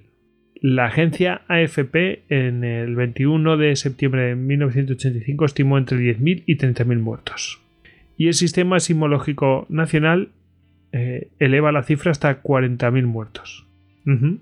y se rescataron vivas a 3.226 personas de entre los escombros. Otros dicen que 4.000, pero ya está bien. 3.226 personas, ojo, ¿eh? Es una cantidad muy considerable. Fueron destruidos 412 edificios y 5.728 fueron afectados. Eh, y 100.000 familias eh, fueron afectadas mm, por tener daños en su casa o que sus casas fueron directamente destruidas. 100.000, ¿eh? O sea, 100.000 familias no es 100.000 habitantes, no, no. 100.000 familias lo multiplicas por 4 y te sale la cifra, por 4 por 3. No, no, es terrorífico. Pero eh, viendo un poco así, digamos, eh, con visión geográfica y sin haberlo visto tampoco, digamos, eh, haberlo estudiado mucho, pero me llama mucho la atención porque creo que México, todo lo que es el centro de la ciudad, el centro colonial, está construido con piedra. O sea, es digamos que las construcciones son de piedra y demás. Luego, digamos que todo lo que sería el área de negocios son construcciones de, cemento y cristal, o sea, grandes edificios. Y esto es, digamos, que también salva bastante las ciudades, porque si recordamos otros terremotos, como el terremoto de Kanto en, Tokio o el terremoto de San Francisco, no fueron tanto los daños por el terremoto, sino los daños causados por los fuegos después del terremoto. Sí, señor, lo que viene después es peor. Y es que eh, hay una costumbre, porque parece ser que en áreas sísmicas, digamos, con, digamos que, que, tienen mucho peligro sísmico, sí que se suele construir bastante en madera, porque la madera es más flexible y demás y la aguanta más. Pero claro, tiene ese doble peligro que después del terremoto viene el fuego. Y yo creo que México, o sea, la, ciudad, eh, sí que es lo suficientemente moderna, y en este caso lo vemos, como para que sí que fuera daño solo por el terremoto, pero no hubo ninguna otra catástrofe asociada. O sea que ahí sí que, digamos que la ciudad eh, estaba preparada, o sea, sí que llevaba como una preparación, había seguramente había tenido más casos de este, de este estilo, había sufrido más terremotos o más percances o, y demás, y, digamos que se pudo librar un poco más de, de los catástrofes asociadas. Sí, sí. Y desde luego, mm, hombre, lo que después aprendieron es a, pues, qué es lo que tenemos que hacer. Es obvio que han aprendido en su momento fue aquello tremendo. Y también hubo temas de, no sé si llamarlo negligencia, pero que se hacían construcciones de cierta manera, aunque ya se había aprobado una ley, pero claro, lo que ya está construido, construido está. Entonces, aunque se haya aprobado una ley un par de años antes, mm, la gran mayoría de los edificios pues no están de esa manera. Y por ejemplo, en el caso del edificio este de complejo residencial en el que estaba Plácido Domingo coordinando y mm, ayudando al rescate, bueno, pues eh, ese, mm, de hecho, estuvo claramente bajo sospecha eh, que no se había hecho una serie de reparaciones debidamente y que aquello, claro, mm, comprometió la integridad del edificio cuando vinieron baldadas. Eh, vamos, tal cual. Es que creo que en las imágenes que yo he visto es que, vamos, que aquello quedó, no quedó piedra sobre piedra. tal cual. Seguro que algún oyente mexicano tenemos que vivió este terremoto, el último que, fue, creo que fue en 2017, ¿verdad? El último que hubo. Sí, sí. Creo que terrorífico. Sí, sí, que, se veían edificios directamente cómo, cómo se, se, bamboleaban y aguant O sea, muchos de ellos yo, yo me sorprendía, digo, joder, pero ¿cómo puede aguantar este bamboleo? ¿Qué pasaba? Que también depende del tiempo que tienen que tenga que aguantarlo. Aguantaba, aguantaba, aguantaba, seguía, seguía, seguía, seguía, pero claro, llegaba un momento que, colapsaba. Es decir, no podía aguantar tanto tiempo de, aquello. Obvio. Es decir, también hay que ver que fueron dos minutos, tío. Dos minutos de terremoto. Es, una burrada. Una burrada. Me gustaría saber el, del terremoto este de, del tsunami que. Eh, el famoso de Fukushima, ¿no? que también fue larguísimo, larguísimo, es un terremoto muy largo y, y suele ser tremendo, no es lo mismo estar agitando durante un poquito que agitando ahí bim, bim, bim, hasta que termina reventando. Es que llevas la infraestructura al límite. O sea. Claro, eso es. En fin, pues, pues nada, ahí el terremoto de, México, que como veis, eh, hay una parte que es inevitable, es decir, hay unas. Bueno, sí es evitable, es decir, estás en un mal terreno, pero bueno, mm, a veces lo histórico pues hace que estés allí, ¿no? Es decir, no es que digas, bueno, me ha sentado en un sitio una ciudad, no estaban los mexicas pensando en eso, ni cuando llegaron los españoles dijeron, bueno, eh, seguro que aquí lo pasamos mal en terremotos. Pues no, no estaban pensando en eso. Se sentaron donde estaba la antigua capital y ya está. Y, bueno, pues eh, está en un lugar que obviamente no es muy guay para este tipo de cosas. Hombre, México entre terremotos y volcanes tampoco tienes ahí mucho espacio para decir claro. es una zona tranquila, no, es una cuenca lacustre, pues es una zona pues eh, rica para cultivos y demás. La, la pregunta que yo me hago es, imagínate que no se hubiera desecado el lago, ¿no? Eh, el problema sería igual o peor, porque encima tienes la masa de agua bamboleándose para todos lados. Ojo. Sí, buenos chapuzones iban a dar, sí. Sí, sí. En fin. Eh, para que quiera verlo, pues hay vídeos de estos de un terremoto en una piscina y flipas la que se monta. Y decir que la verdad es que el pueblo mexicano pues tuvo mucho coraje, como se demostró, porque al año siguiente mm, celebraron el Mundial de México del, de 1986. Es decir, que supieron sobreponerse a todo aquello. Bueno, mm, pues nada, ahí queda el de, el de México. Bueno, pues nos vamos a ir a una pausa y ahora volvemos.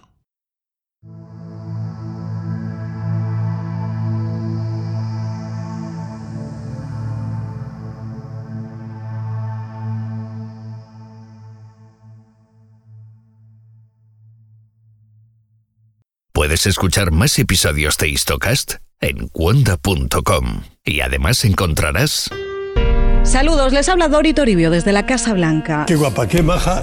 En otra de esas semanas en las que no damos abasto. ¿Otra vez? Con todo lo que está pasando. Los hilos de Washington. Toma, tomate. Un podcast político para todos. ¡Uy, qué peligro! Con Dori Toribio. Don't be rude. Descubre nuevos podcasts en cuonda.com, la comunidad de podcast independientes en español.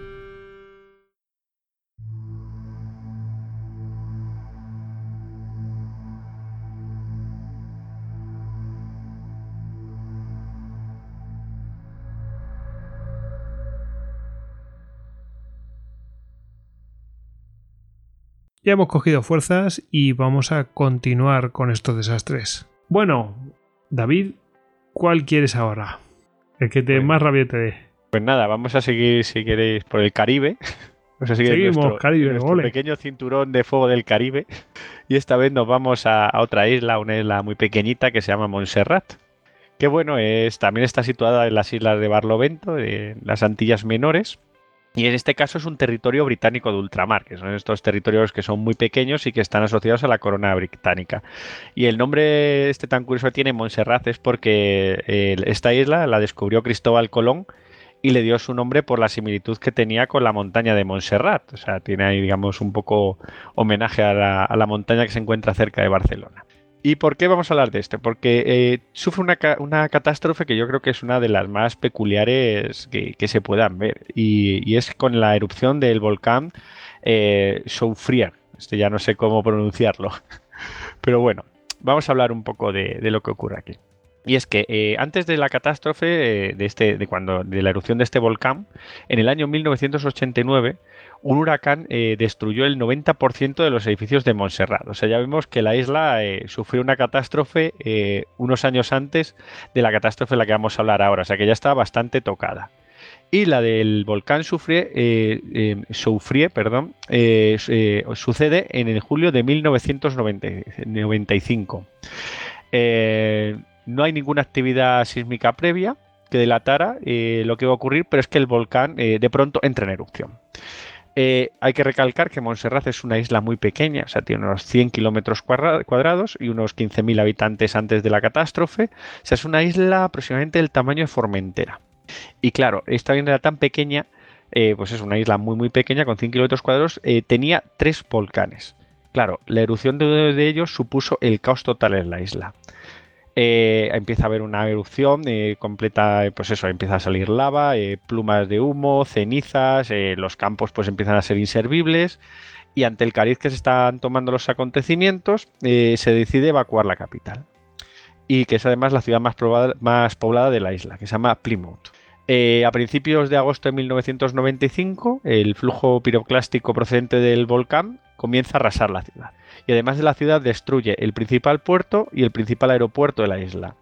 Las erupciones continúan hasta diciembre y bueno, eh, em, empiezan a, pues eso, a, digamos, a, lanzar coladas de lava que destruyen el 90% de la ciudad.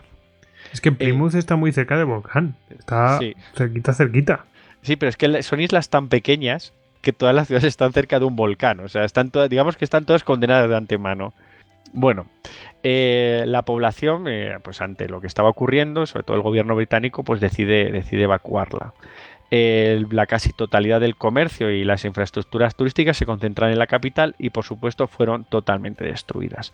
Fue un daño económico brutal. O sea, estamos hablando de una isla muy pequeña y sus principales actividades turísticas total, o sea, sus principales actividades económicas totalmente destrozadas. El gobierno se traslada de forma provisional a un pequeño pueblo llamado Brades eh, y abandona la capital. Y en el año 1997 una luz de lodo eh, acaba matando a 19 personas y destroza los últimos edificios que quedan en pie de la ciudad. Esto la sentencia completamente. ¿Qué es lo que ocurre? Pues que estamos hasta eh, ante otra Pompeya moderna, otra pequeña ciudad del Caribe totalmente arrasada, esta vez en el año 1995. Joder, lo estoy viendo, es alucinante. ¿De que sí? Pero alucinante, o sea, es que es tal cual, es decir, ostras, que ha enterrado la ciudad. Sí, que sí. solamente se ven algunos tejados y el campanario. Sí, sí, hay dos metros de detritos volcánicos cubriendo totalmente la ciudad. O sea, de hecho, la- el símbolo actualmente de Plymouth es, es su torre, la torre de la iglesia y el tejado de la iglesia, que quedan, que vamos, que además Sí, están pintados y parece como una visión de otro mundo. O sea, es- eh, sobresalen sobre ese campo de lava. Y sí, además es que, es que se ve de fondo lo que vendría a ser por donde viene cráter, ¿no? Y, y por donde va, por donde ha bajado todo aquello. Es decir, sí, que está abierto hacia la ciudad. las coladas de lava además son muy actuales, se ven perfectamente. Si tú pones Google Maps o, o cualquier aplicación que con mapas satélites se ven, vamos, a la perfección completamente. Y bueno, eh, eh, hay que decir que además de la capital, el volcán arrasó otros 32 asentamientos y además destruyó los suelos más fértiles de la isla. Eh, después de esto hubo un gran bajón demográfico, la población se marchó a otras islas del Caribe y a Gran Bretaña y actualmente hay dos terceras partes de la isla inhabitables. O sea, Montserrat, después de esta, ilusión- de esta erupción, queda totalmente tocada y toda su economía se restringe a pequeñas localidades en la punta norte de la isla. O sea, el resto está totalmente inhabitable eh, y pierde su capital. O sea, para mí yo creo que, digamos, a Pierde escala, la ojo, capital, es que es alucinante. Sí, sí, a escala es brutal. Y, y bueno, tiene la curiosidad de que es la, la es el, digamos, el país barra dominio barra región del mundo cuya única capital tiene cero habitantes. Claro, obviamente. Em, mm, bueno, uno, estoy viendo un mapa donde viene la exclusive zone, o sea, que, hay una zona exclusión eh, directamente mm, la parte sur. Yo te diría que a lo mejor el, el 60% de la superficie uh, por la parte sur está en zona exclusión. Y el aeropuerto también fue afectado, uno de los aeropuertos fue afectado. Y, que es alucinante, es que has perdido medio país, la capital, bueno, es alucinante. ¿Y muertos hubo? Eh, sí hubo 19 muertos, pero ya en, en unos, en, en una serie de aludes. Lo que pasa es que el tema es que este volcán no fue como el Monte Pelé. Este fue un volcán mucho más suave, fue otro tipo de, Sí. de erupción y fue poco a poco, pero claro, las coladas de lava se tragaron la ciudad, o sea, eran inevitables, o sea, pudieron evacuarla, de hecho, la ciudad fue evacuada, fue poco a poco y demás, o sea, se fue llevando a la población a otras regiones, el Reino Unido participó además de forma activa al ser un dominio británico, pero claro, el, el destrozo fue terrorífico, o sea, eh, estamos hablando de una isla que prácticamente ha perdido la mitad de su superficie. Joder, es, tre- es tremendo. Yo me estaba acordando de las de Hawái que estaban viendo, creo que es en Kilauea, o- que fue hace poquito, Mm. que salían las colas de lava y tal, muy lentas, muy lentas, pero, pero la gente, oh, es que está destruyendo nuestras casas. Esto, esto es una catástrofe. O sea, esto has perdido la mitad de tu país.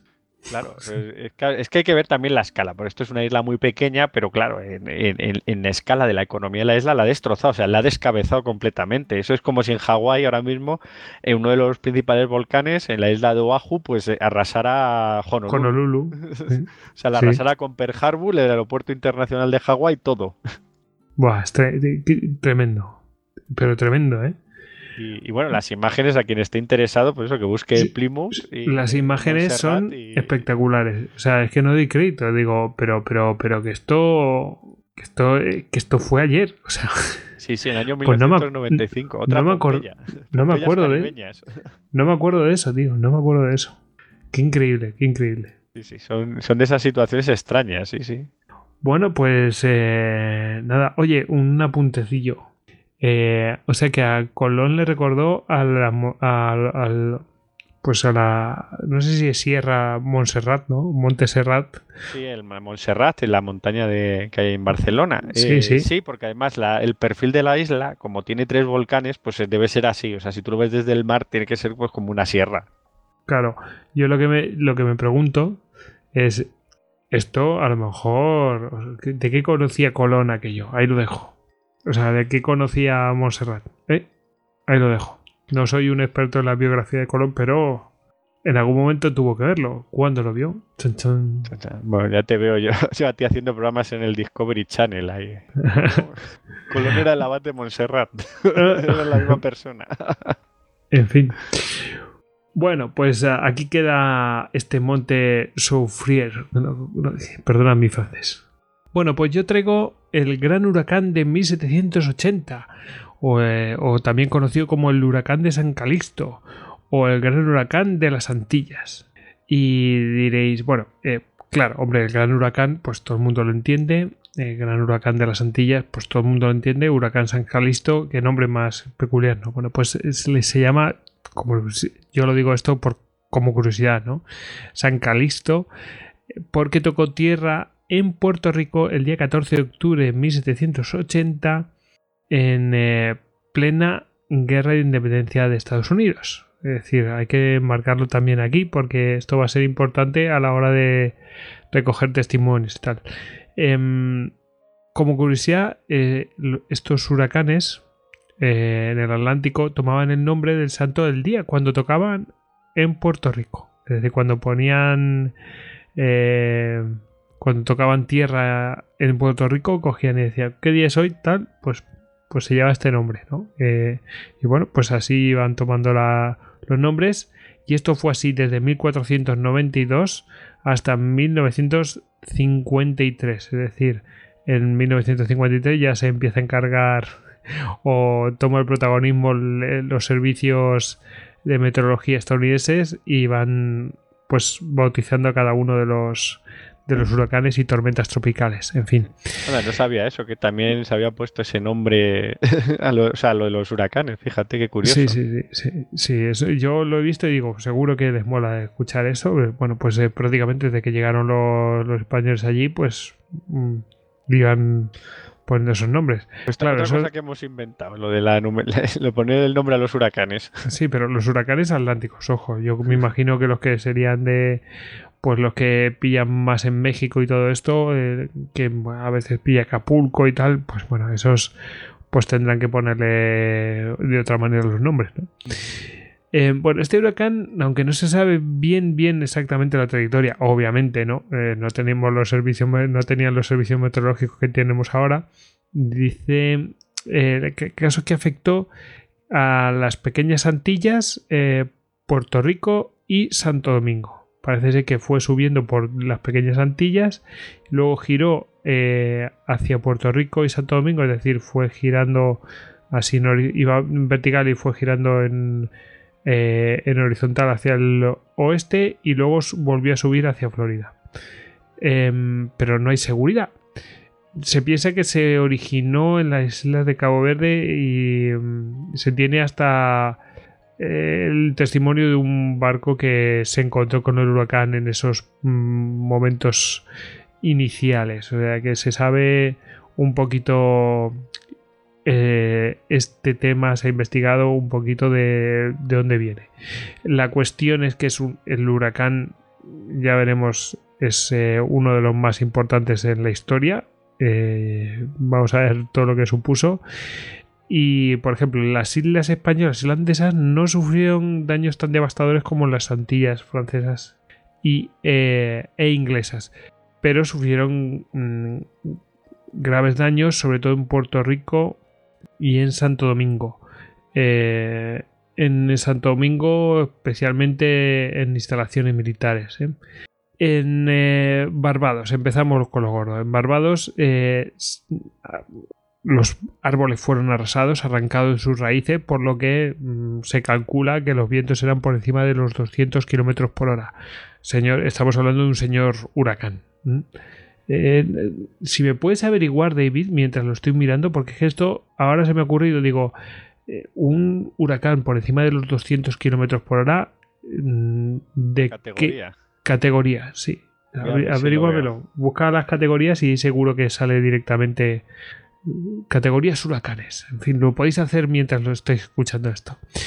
Bueno, el almirante, sí, eh, no, creo que no era Sir, pero bueno, el almirante George Bridge Rodney, es decir, el almirante Rodney, el mítico almirante Rodney de la Royal Navy, dice que sus cañones eh, en tierra fueron desplazados más allá de 30 metros. Estamos hablando de toneladas de, cañones. Es un elemento que no da para moverse mucho. Eh, impresionante, la verdad. No quedan casi casas en pie. Tuvieron 4.500 muertos allí en Barbados, que se tuvieron que enterrar en los jardines de las casas. Es decir, allí mismo los enterraban. Imaginaos lo que hemos hablado. eh, en el caso del terremoto de México, pues imaginaos esto. Cuando hablamos de destrucción de casas, estamos hablando, por ejemplo, como el huracán acabó con 584 casas de las 600 de la ciudad de Kingstown, en la isla de San Vicente. Ojo, ¿eh? Es que está, o sea, es, es destrucción total de la ciudad. Em, Rodney perdió el HMS Phoenix, el HMS Blanche y las fragatas HMS Andrómeda y HMS Laurel. Oh, madre mía. Sí, sí, sí, sí. El, Por eh, cierto, ya tengo las, las, las categorías con vientos. Mira, pues categoría dale. 1 es entre 119 y 153 kilómetros hora.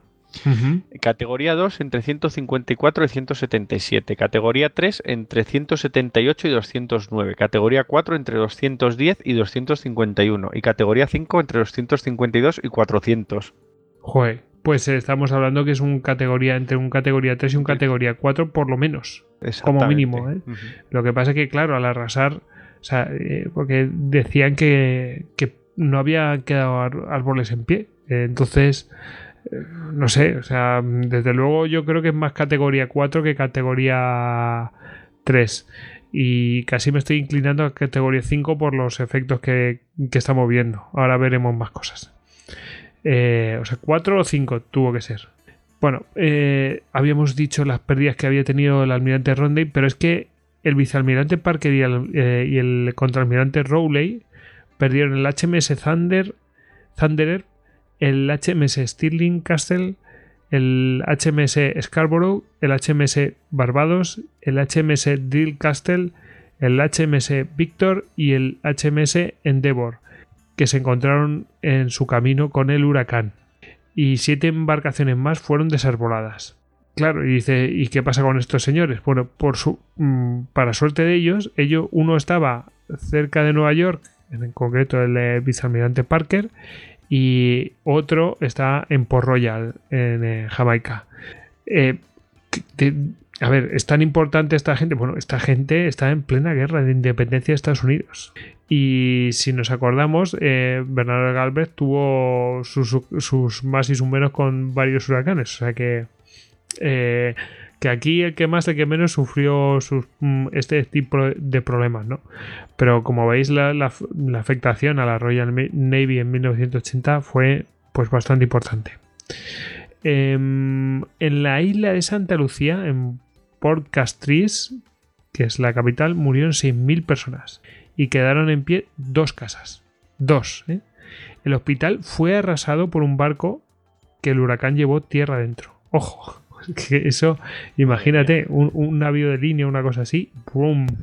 te aparece ahí. En Martinica, volvemos a Martinica, la marea subió 7,6 metros. O sea, que es una animalada, destruyendo todas las casas de en San Pierre. ¡Oh, pobre San Pierre! Madre mía, San Pierre. Madre mía. No vivéis en San Pierre nunca, chicos.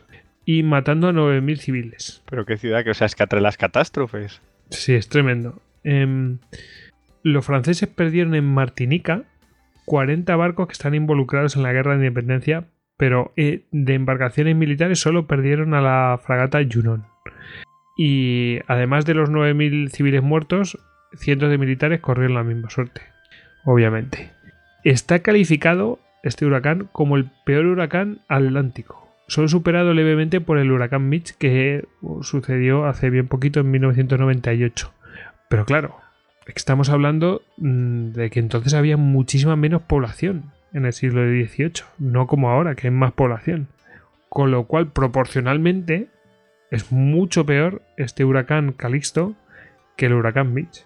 Eh, por eso esta calificación como el peor huracán atlántico. También ahora tenemos más medios, mejores construcciones y tal. Pero habría que ver la cantidad de muertos con estas situaciones. ¿eh? Pues mira, de lo que comentabas de los efectos, aquí es la, la categoría esta Saffir Simpson de los huracanes, dice que por ejemplo los 5, los daños potenciales que, produce un categoría 5 es la destrucción de tejados completa en algunos edificios. Las inundaciones pueden llegar a las plantas bajas de los edificios cercanos a la costa, lo que comentabas de Martinica pues se requería la evacuación masiva de áreas residenciales. Los vientos de 300 km por hora pueden arrancar árboles y hasta casas de sus cimientos. Huracán muy poderoso. O sea, yo creo que los efectos son los correspondientes a un categoría 5. O sea, estamos ante un auténtico monstruo. Sí, sí, sí, sí. O sea, para que haya quedado como el gran huracán de las Antillas, imaginaos. O sea lo que decían, eh, por ejemplo, mm, cronistas holandeses decían, bueno, yo he estado aquí, aquí, aquí, y decía, bueno, en las, en las colonias holandesas no ha sido tan grave como ha sido, por ejemplo, en las francesas, que ha sido tremendo. Eh, en, las inglesas, fijaos, también es, una cosa tremenda. O sea, en plan, pues 4.500 muertos. una, una burrada. Em, eh, iba a mirar cuánto en cuánto estaba eh, la cantidad de muertos y la que se me ha olvidado apuntar el total y, y la comparado con otros huracanes. A ver, lo voy a mirar un momento porque es que merece la pena contarse. A ver, que lo tenemos por aquí. Si estamos hablando de entre 22.000 y 27.500 muertos. Es una burrada. Y en, fíjate, el Mitch en, muertos están hablando de 11.374, aunque hay diferencias de... O sea que no están claras las cifras, más de 11.000. Eh, fíjate que yo había oído que le había superado incluso el Mitch a este gran huracán.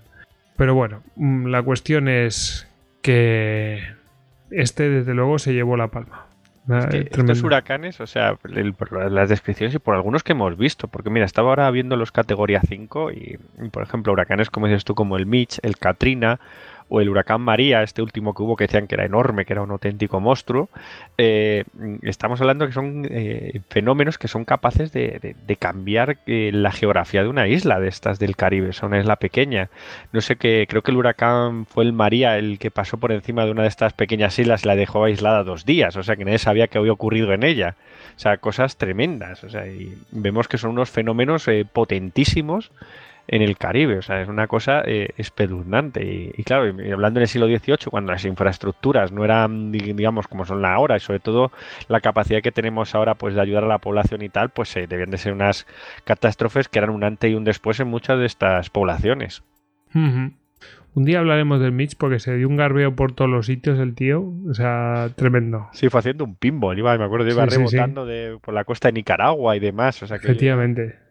Dice, irá perdiendo fuerza, ¿no? ¿no? Y vuelve a coger fuerza y a la Florida, en fin.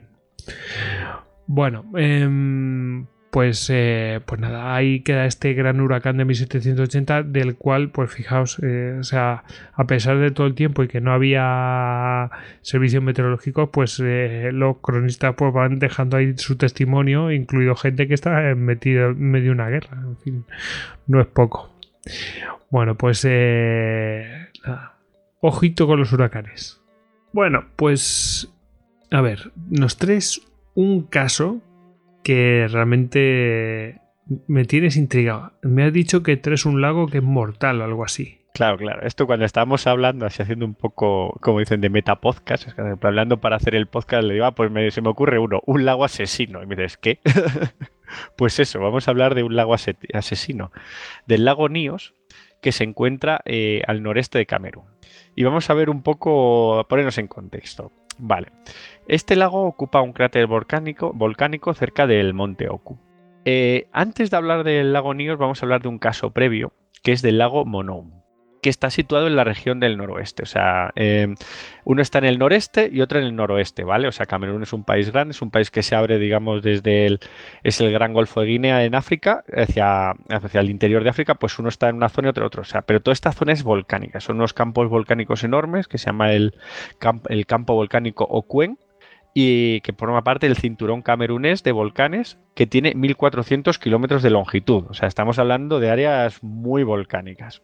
Vale, y nos vamos al 15 de agosto de 1984, concretamente a las 10 y media, cuando varias personas que vivían alrededor del lago Monou, ojo, no el lago que, vamos a, que, a hablar, el lago Níos, eh, se alarman al escuchar un fuerte ruido. Estaban tranquilamente en sus casas cuando pues, escuchan un ruido.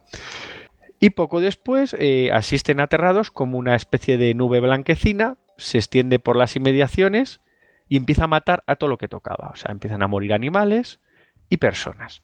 Eh, mueren un total de 37 personas y entre ellos mueren los pasajeros de un camión cuyo motor se para y a los pasajeros al ver qué ocurre, al bajar del, vehículo, fallecen. Y solo sobreviven dos eh, cameruneses pues, que iban en el techo del camión y que al estar por encima de la nube pues eh, logran sobrevivir. Claro, cuando las autoridades llegan y se encuentran los testimonios, saben qué ha ocurrido. O sea, ¿qué está pasando? Esto estoy, seguro, estoy seguro que estarían hablando de brujería o y cosas de esas, pero a tope. Claro, pues, tuvieron varias teorías de la conspiración. Sobre todo se pensó en un atentado terrorista y, claro, la, conspiración típica, que Israel había construido una bomba nuclear con Nigeria y la habían probado en aquella zona de Camerún, ya sabemos. No tenían otra cosa que hacer. Claro, sí. Israel y el HARP son siempre, cuando ocurre algo, siempre son los primeros. bueno, eh, claro, eh, empiezan a ver que las víctimas sufren unas decoloraciones extrañas en la piel. Eh, luego ocurre que cuando empiezan a investigar ven que el, lago, la, vegetación que, bordea el lago, había sido arrasada. O sea, había habido una especie de tsunami en el lago. Entonces nadie sabe lo que ocurre. O sea, estaban intrigadísimos porque los factores que vemos son una nube blanquecina que se levanta, mata todo lo que toca y luego hay, digamos, los testimonios hablan de una explosión y luego hay como una especie de tsunami en el lago. O sea, todas esas piezas del puzzle eh, para ver cómo, cómo, cómo, le encajan. O sea, no sabe lo que había ocurrido con este fenómeno. Pero bueno, esto ocurre en 1984, pues nos vamos dos años después, también en agosto, la otra ocurrió en el lago eh, Monón el 15 de agosto de 1984, pues ahora nos vamos a la noche del 21 de agosto de 1986. Eh, pues es una noche tranquila, eh, pues cuando desde este lago, el lago Níos, eh, igual que en el caso anterior, pues se levanta una niebla muy fina.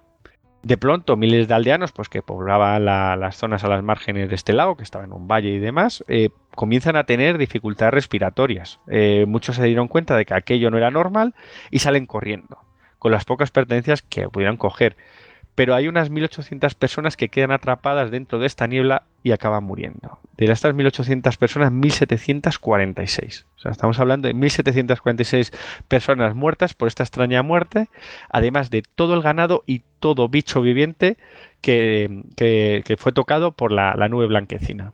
Claro, eh, además los pocos supervivientes que quedaron, pues fueron, quedaron afectados respiratoriamente varios días y cuando los equipos de rescate llegaron, vieron situaciones pues, eh, alucinantes. Dicen que había cesado toda vida. O sea, se daba casos de hasta que las moscas muertas alrededor de los cadáveres. O sea, una cosa eh, tremenda.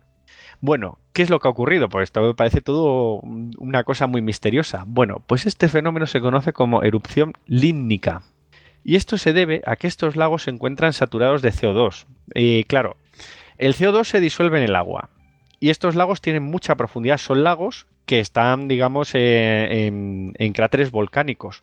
El CO2 no es que, digamos, lo atrape ni nada, ¿no? es que viene de, las propias fumarolas volcánicas. O sea, digamos que debajo de los lagos es donde, por donde está saliendo todo ese CO2 proveniente de la actividad volcánica. Y claro, eso se disuelve. queda concentrado en el agua. Exactamente, y se disuelve pues, con en las aguas de baja presión. Claro, este CO2 se mantiene en capas profundas y frías en agua y se va acumulando, se va acumulando sin parar. Pero ¿qué ocurre? Que cuando, hay, cuando en un momento hay algo, pues como puede ser un deslizamiento o un corrimiento de tierra o debido a un terremoto o cualquier fenómeno, que hace que las capas eh, superiores, que están más cálidas, con las inferiores que son frías, que mantienen este gas, se mezclen, hace que el gas salga en grandes cantidades y forme esa niebla mortal.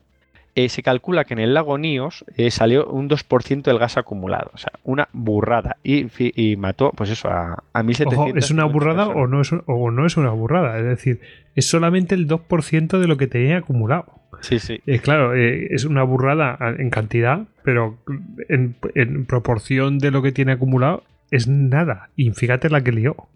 No tengo apuntado, pero me he dado el dato y creo que eran como algo así como 10 millones de, toneladas cúbicas, o sea, una burrada de, CO2 lo que sí. para formar una niebla mortal. O sea, es terrorífico. El fenómeno, a ver, eh, más o menos es, he estado mirando en alguna página de internet que más o menos lo expliquen, es como si fuera eh, una, una botella de, una bebida gaseosa, yo que sé, una Coca-Cola, una Fanta, que si tú estás cerrada no pasa nada, o sea, no hay nada. Pero en cuanto la abres, salen las burbujas porque hay un fenómeno que hace que cambie la presión. Pues algo parecido, pues eso, pero en, a lo bestia. Entonces eh, son lagos directamente explosivos. Claro, eh, ¿qué ocurre? Que este, estos fenómenos, el del lago Níos y el, de, el del lago Monom, eh, se empezaron a estudiar y empezaron a preocupar. Sobre todo cuando se encuentran que hay otros lagos que tienen el mismo riesgo. Y uno de ellos, por ejemplo, es el lago Kivu, que es uno de los lagos más grandes que hay en África que se encuentra actualmente entre, entre los países entre el Congo y Ruanda. Ya te digo, es la zona esta de los grandes lagos africanos. Y también se ha visto que tiene grandes cantidades de CO2. Pero es más, algunos, em, pues, eh, digamos, investigadores, eh, pues con fósiles de la zona y, demás, se han dado cuenta que aproximadamente hace mil años hubo una extinción masiva en las orillas de este lago. O sea, que es un fenómeno recurrente que no pasa mucho, pero que suele pasar con, regularidad, digamos, en, lo que es un periodo muy largo de tiempo. Eh, luego tenemos así como, como curiosidad, y es que en España hay otro lago que tiene este problema pero es un lago artificial y está situado en la Puebla de Guzmán, pues digamos que por, por distintas, eh, digamos que es un lago artificial, creo que es procedente de una mina, pues por la composición del agua también está acumulando CO2 y puede, en, caso de, problemas, generar una nube mortal. Pero bueno, es mucho más pequeño y supongo que no correrá mucho riesgo. Pero bueno, la gente de la Puebla de Guzmán que tenga cuidado. Eh, nuestras autoridades. Toc toc. Ojo, no queremos mm, problemas con estas cosas. no queremos nieblas asesinas. Eso es. No, pero bueno, realmente sí que se están encontrando soluciones y lo que están haciendo en estos lagos es instalar sistemas de cañería que comuniquen la zona más baja del lago. O sea, estamos hablando de lagos muy profundos, por eso se permite que aguas, eh, digamos, eh, a mucha presión y muy frías, que son las que permiten disolver este CO2 que lo van acumulando. Entonces, lo que se hace es eh, crear un sistema de tuberías para intentar sacar todo ese CO2 poco a poco, poco a poco y que no se acumule. Y en varios lagos como el Kibu o el Nios, pues están llevando a cabo estos, estos proyectos. Pero bueno, es un fenómeno. Eh, bastante extraño, pero que fíjate lo que puede provocar. O sea, en, cualquier lago que además que es que no, sabían ni, ni, ni, remotamente lo que podía ocurrir y cuando ocurrió no sabían qué había pasado. Sí, sí, sí. Y además es que es mortal, es decir, tiene una efectividad prácticamente del 100%. Totalmente. En fin. Bueno, qué, qué miedo, porque es que eso es... Mm, no hace falta que haya una erupción, simplemente con que haya algún desprendimiento de manera natural ya te ha liado, te la ha parda. Sí, sí, o sea, son como cámaras ahí que están en secreto, ahí eh, metido el CO2 y claro, en el momento en que haya una mezcla, o sea, como es como abrir un tapón, o sea, toda la capa de agua superficial que es más cálida se intercambie con la capa más fría, eh, deja de estar el, CO2 ahí, o sea, deja de estar disuelto y se vuelve a concentrar y es cuando sale, o sea, eso es... Pues nada, son en, sobre todo en lagos de, origen volcánico que están, digamos, eh, sobre cráteres volcánicos, sobre antiguos cráteres volcánicos donde hay una actividad mm, que no tiene por qué ser una fuerte actividad, pero sí que está desprendiendo continuamente CO2. O sea, es una cosa bastante curiosa. Y curioso el caso este que ocurrió en Camerún. Sí, sí, sí. Bueno, no será el único que, en el que haya sucedido y vaya a suceder. En fin, pues nada, eh, ahí queda este caso de erupción límbica. El lago mortal. Y tan mortal. Bueno, vamos a una escala menor de lo que estamos viendo, pero ojo, ¿eh? no es mm, poca cosa. Vamos a ir al gran alud de Arinsal, que es en Andorra, sucedido en 1998. El 6 de febrero de 1998 comenzaron una serie de nevadas con vientos muy fuertes de noroeste que dejaron 2 metros de nieve en eh, las partes altas de los picos de, de, allí de Andorra. Bueno, la cuestión es que el 7 de febrero a las 8 de, la mañana, 8 am, se comunicó por parte de, los organismos oportunos para el tema de, aludes y tal, se comunicó a las autoridades que había que evacuar la zona. Eh, bueno, se procedió obviamente a la evacuación, es decir, otra cosa no, pero los políticos actualmente no se, se curan en salud siempre, o sea, es así. Y, bueno, pues la cuestión es que fueron a evacuar a la gente y la gente no se quería ir. Eh, había como 300 personas viviendo en la zona y no se quería mm, ir y tuvieron en la zona que se supone que era amenazada por, por estos saludes, ¿no? Y tuvieron que amenazar a la gente y llevárselos a la fuerza porque se resistían a irse. O sea, un poco loco, ¿no? Pero 1998, ahora mismo te lo dicen y te piras. Y se acabó y no discutes, ¿no? Pero no sé, eh, no hace tanto tiempo de aquello, pero qué mentalidad, ¿no? Hay que decir también que la mayoría eran ingleses, ¿eh? O sea, que estaban allí pues por el tema de la nieve y tal y cual.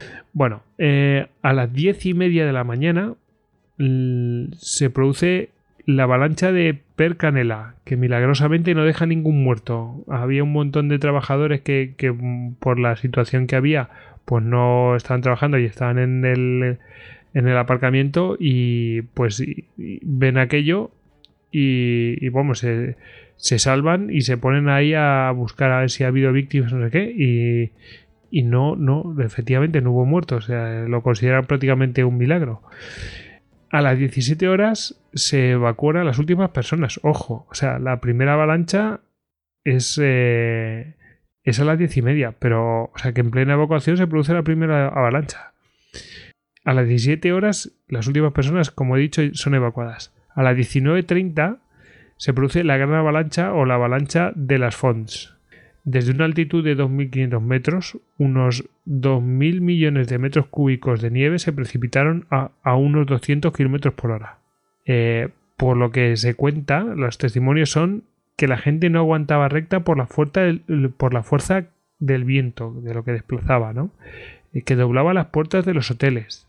El aerosol que va delante de la lengua eh, puede arrancar árboles y tejados antes de que queden cubiertos por la nieve. Esto no habla de este alud en concreto, sino es un testimonio de lo que puede producir una luz de este, este tamaño, ¿no?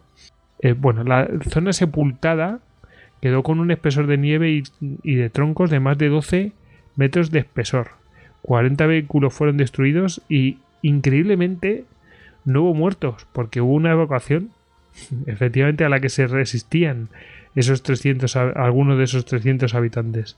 Em, la cuestión es que en el pasado ya habían visto que había removiendo tierra para hacer obras y tal, habían visto cepas de árboles y, se habían dado cuenta que efectivamente esas cepos de árboles habían sido arrancadas en su momento y mm, que lo único que podía haber arrancado eso mm, de aquella manera pues eh, pues aludes y se dieron cuenta que era zona de aludes pero sin embargo se permitió la construcción de en aquella zona en, los años 70 y, y, en los 80 y bueno pues eh, luego se pagan las cosas. Es decir volvemos a lo de siempre es eh, la montaña reclama lo suyo eso es una zona de montaña. Que haya una luz es una cosa que puede suceder. Es más, puede suceder y no, y no poderlo arreglar. Es decir, porque se sabe que allí en Andorra pues estuvieron provocando aludes para de manera controlada y tal en esos días. Pero hay situaciones que son incontrolables. Si tú te colocas en un lugar que no es, pues luego pasa lo que pasa. ¿Verdad, David? A mí lo que me hace mucha gracia era cuando hablas lo de provocar aludes, es como, como lo provocan los rusos. Porque en el Cáucaso, eh, si, bueno, si alguien está interesado, salen los vídeos de cómo lo hacen. Y es que directamente ponen cañones de artillería y empiezan a disparar a la montaña hasta que cae la nieve. O sea, es una buena manera de provocar a luz. Ya, no es que haga ruido, sino que pegan cañonazos en la montaña. Directamente. O sea, ya entre el ruido del cañón y el, y el impacto, al final acaba cayendo la nieve. Pero es lo que tú comentas. Son, son zonas muy sensibles, muy peligrosas y hay que tener mucho cuidado. Y y eh, bueno, se han dado casos eh, de, pueblos pues que quedan, quedan además eh, ocultos, o sea, que quedan totalmente tapados. Y yo creo que lo más peligroso es lo que tú has dicho. O sea, todo ese, ese spray aerosol, toda esa, esa fuerza del aire desplazado en un primer momento por la ventisca, que es lo que ese primer golpe es lo, más mortífero que hay. O sea, es, terrorífico. O sea, yo creo que los saludes son un peligro que hay que tener muchísimo cuidado y te puede... Además, la, la gente que vive en zona de montaña y demás, pues siempre tiene que tener mucho cuidado pues cuando va por una carretera con el coche y demás porque eh, son imprevisibles y, como te pille uno, adiós. una cosa terrorífica. Pues sí, y ahora vamos a ver otro. Bueno, pues si el de. Si os ha impresionado esta cantidad de. de, mm, de lo que movió el gran luz de Arisal, pues vais a alucinar con lo que pasó en el valle de el valle de Boral, Boralberg. Vaya nombre. Bueno, me voy a llenar de decir nombres ahora con este, porque es, una cosa eh, con nombres de estos austríacos que es muy complicado de decir. En fin, em, este, ¿de qué estamos hablando? Estamos hablando de una zona de, Austria después de la guerra mundial en 1954 ya han pasado pues 10 años prácticamente.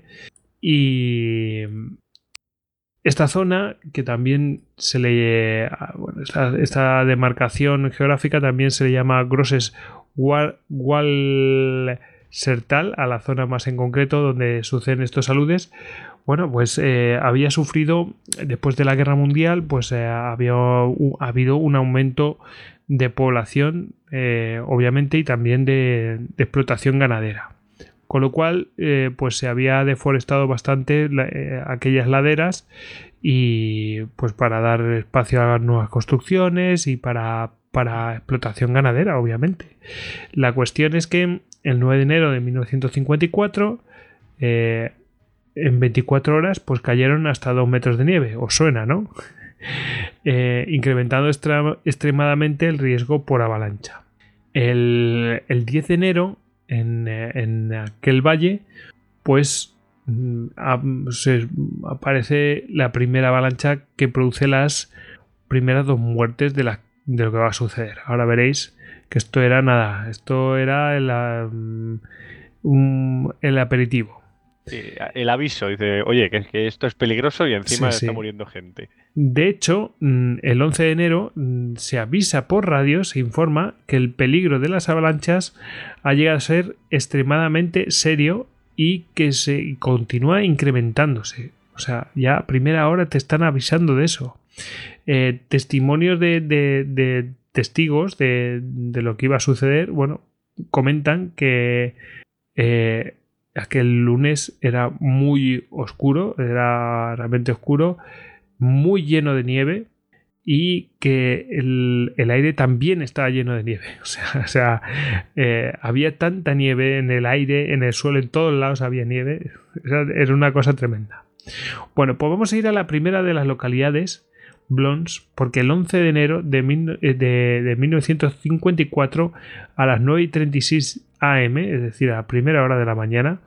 Bueno, a primera depende, para algunos, ¿no? Porque a las 9.36 algunos están trabajando ya hace tiempo. Pero bueno, se produce la primera avalancha que alcanza a 14 granjas. O sea, hay 82 sepultados y 34 muertos. A la tarde en aquella misma localidad hay otra pequeña eh, segunda avalancha y a las 7 pm, es decir, a las 7 de la tarde, hay una tercera avalancha en esa misma localidad que alcanza a los rescatadores de esa primera avalancha. Es decir, la, gente que estaba rescatando a la gente, a, de la, gente que había quedado sepultada en, en, aquella primera avalancha, bueno, pues son alcanzados por esta tercera avalancha vespertina mm, que alcanza el centro del pueblo y, y sepulta a 43 personas, incluidos a 16 sepultados por la primera avalancha que habían sido rescatados. Ojo, o sea que ya es el... esa gente, mala suerte. Ya ves. Es como el pues señor de, de, las tres erupciones volcánicas. Pues este produjo 22 muertos, que en proporciones son más más muertos que en el anterior, en proporción, ¿eh? respecto a los sepultados. Claro, las cosas no debían estar nada bien, eh, de hecho habían quedado comunicados y tal, o sea, una cosa tremenda. Bueno, pues solamente en este pueblo hubo 118 sepultados. A mí no me salen las cuentas, ¿vale? Pero mm, por lo que hacen el recuento ellos, dicen 118 sepultados, 57 muertos y 22 desaparecidos. Ojo, ¿eh? Blons en total sufrió en estos días 13 avalanchas en total, con 29 casas destruidas de las 90 que había, y murieron uno de, cada seis habitantes. Ojo, ¿eh? En dos días, ¿eh? ¿eh? Al quedar aislados, pues se tardó un día en recibir noticias de lo sucedido en el exterior. O sea, en el exterior se tardó un día en recibir noticias de lo sucedido. Con lo cual, aquello retrasó todas las labores de, de rescate. Bueno, pero no hemos acabado, porque el 12 de enero en Klostertal, pasada la medianoche, es decir, iniciado el 12 de enero, es decir, unas, unas horas después de, de la tercera avalancha, que por cierto, la tercera avalancha algunos dicen que fue a las 21 horas, no a las 7 pm, ¿vale? Eh, bueno, es decir, unas horas después de lo que sucedió en Blons, que fue debió ser tremendo aquello, que desmoralizante completamente. Bueno, pues pasada la medianoche se produce una avalancha que afecta a la estación de tren de Dallas, no Dallas de Texas, sino de una de allá, eh, haciendo volcar la locomotora y atrapando a la gente en los vagones, en el andén y la sala de espera. Eh, la gente que estaba en el aparcamiento de sus coches flipando, aterrorizados, imagínate, y bueno, eh, deja 10 muertos. Pero es que hay otros puntos donde también eh, se producen avalanchas. pero qué fuerza para volcar una locomotora. Pues imagínate. claro, impacto, sí, sí. Sí, es una, pues imagínate, es una eh, la cantidad de kilos que, tiene que tener y la fuerza que, desplaza. En fin. Em, luego tenemos el caso del el pueblo de Montafón, que sufrió mm, en dos avalanchas y tuvo 35 sepultados y 18 muertos en estos días. Y luego Bregenzer-Wald tuvo 15 muertos por las avalanchas. Eh, tuvieron que ser auxiliados por las fuerzas de ocupación francesas y estadounidenses.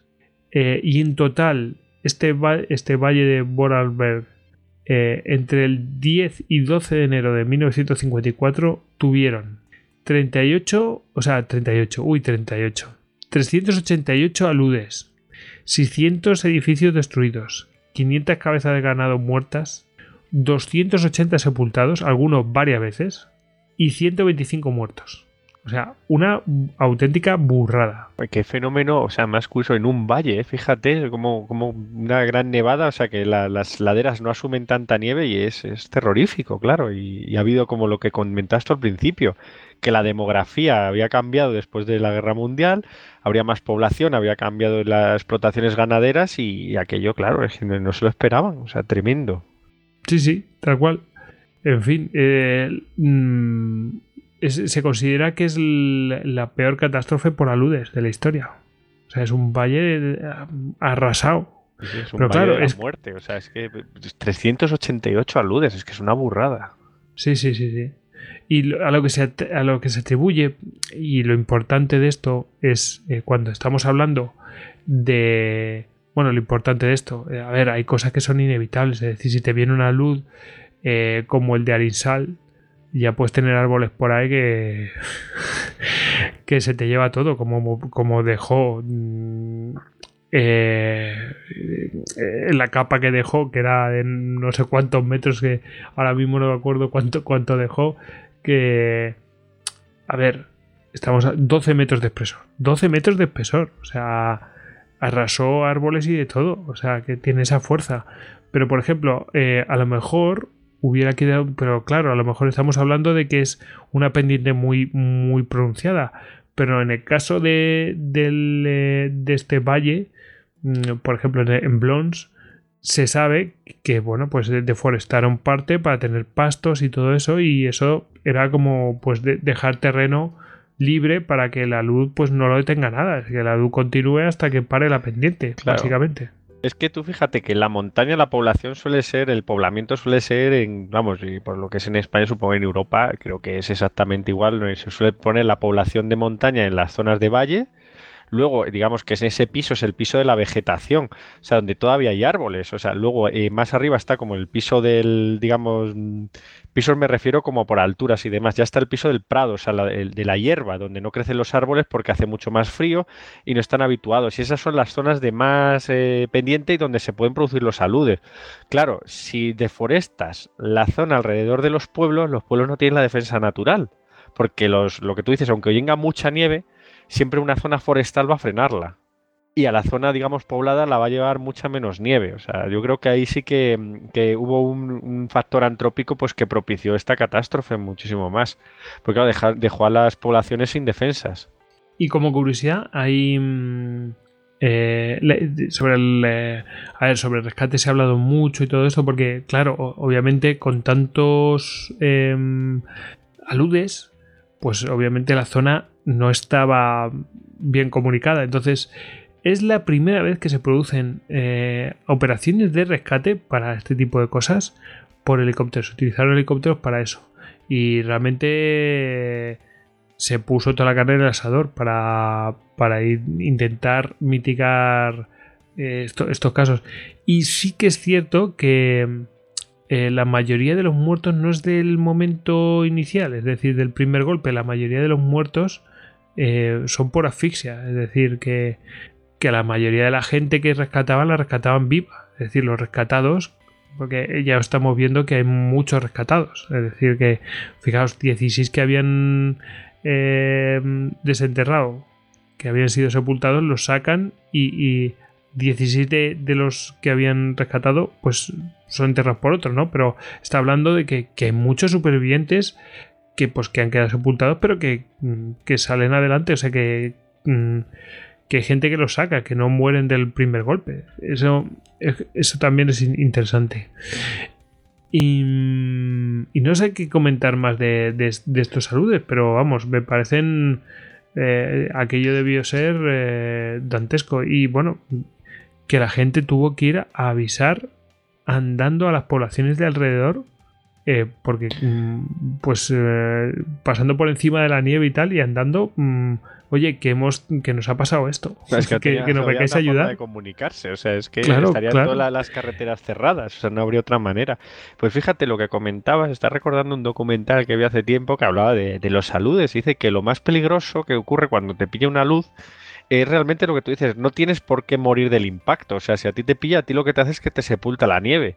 La nieve, claro, tú es donde estás, te crea una cámara de aire muchas veces, o sea, porque tú vas, rodando. Y lo más peligroso es el, digamos que, estás desorientado completamente, no sabes dónde está el arriba y el abajo, no sabes en qué posición estás. Entonces empiezas a excavar hacia, donde, hacia ninguna parte, o sea, eh, no sé si me explico, o sea, puede, puedo haberte puesto cabeza abajo o en un ángulo que tú no entiendes, pero como estás totalmente rodeado de nieve, no sabes, eh, no sabes en qué postura estás. Y empiezas hacia arriba, hacia arriba, pero a lo mejor vas hacia un lado o hacia el otro. Es una cosa bastante curiosa. O sea, mm, sí, saludes. Bueno, quizás ahí yo creo, claro, yo creo que ahí lo que nos tenemos que guiar es si se te sube la, la sangre a la cabeza, ¿no? Claro, pero en ese momento con la adrenalina por las nubes es muy difícil. Claro, son momentos críticos porque a ti te acaba de golpear una, una, burrada de nieve, entonces tus energías están al límite.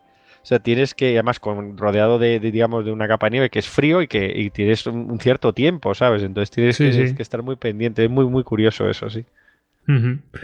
Pues eh, ya, ya, ves. Eh, bueno, eh, situaciones que se dan que parece mentira que eso fuera en 1954. Pues sí, sigue, puede, seguir pasando, pero bueno, a partir de entonces sí que empezaron a tomar medidas de, crear barreras para que no aquello no continuara indefinidamente. Si hay una luz, obviamente, pues que se vaya frenando, parando, etcétera.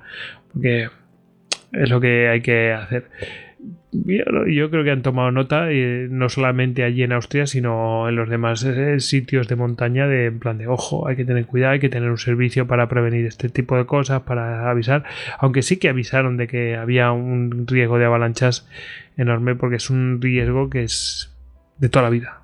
En fin. Bueno, pues aquí quedan estos eh, de este desastre que ocurrió en el valle de Vorarlberg como se diga en Austria. Bueno, pues eh, vamos a hablar de, la fuente de la bibliografía, eh, bibliografía que viene de manos de Ediciones Salamina.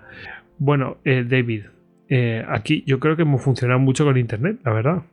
Mm, Porque como son, como son temas así en plan de cortitos de aquí, de aquí, de allá, tal, eh, hemos ido sacando información, que hay muchísima información en Internet porque son temas que realmente llaman mucho la atención. Entonces, eh, pues son temas que... Lo que sí que es cierto, por ejemplo, en el caso eh, de... Porque es un problema que yo me he encontrado en el caso de, de- del Valle de Vorarlberg, de los eh, aludes, me he encontrado información contradictoria. O sea, no, no contradictoria, sino información errónea que me llevaba a error. Eh, por ejemplo, hablaba de, de, de en todo el valle que habían sufrido avalanchas el día 11 de enero y luego y en realidad estaban hablando de lo que había sucedido en Blons, que más tarde lo, de- lo diría específicamente, pero eh, ostras, me estás hablando de lo mismo que ha sucedido, porque habían números que eran coincidentes. Digo, pues esto tiene que ser tal cosa, aunque me pongas horas distintas. Es obvio que es el mismo fenómeno, porque estamos hablando de uno por la mañana con los mismos números y otro por la tarde con los mismos números, lo único que me has cambiado son las horas. Y, mm, y luego en otra fuente era en otra, en otra fecha, es decir, el día 12. Pero bueno, mm, cotejando información de un día y otro, o sea, de distintas fuentes, al final dices, a ver, tiene pinta que esto es un error y que esto también es un error. Entonces, bueno, pues lo vas, lo vas sacando. Eh, yo he tenido ese problema, eh, pero bueno, no todos los sitios mm, son así. No sé cómo lo ves tú, eh, ¿qué, qué has traído tú y cómo has elegido los temas y tal. Bueno, pues eh, el- por ejemplo, la, la erupción del, del Monte Pelé es un tema bastante conocido, o sea, es una de las mayores catástrofes asociadas al, al vulcanismo que existen.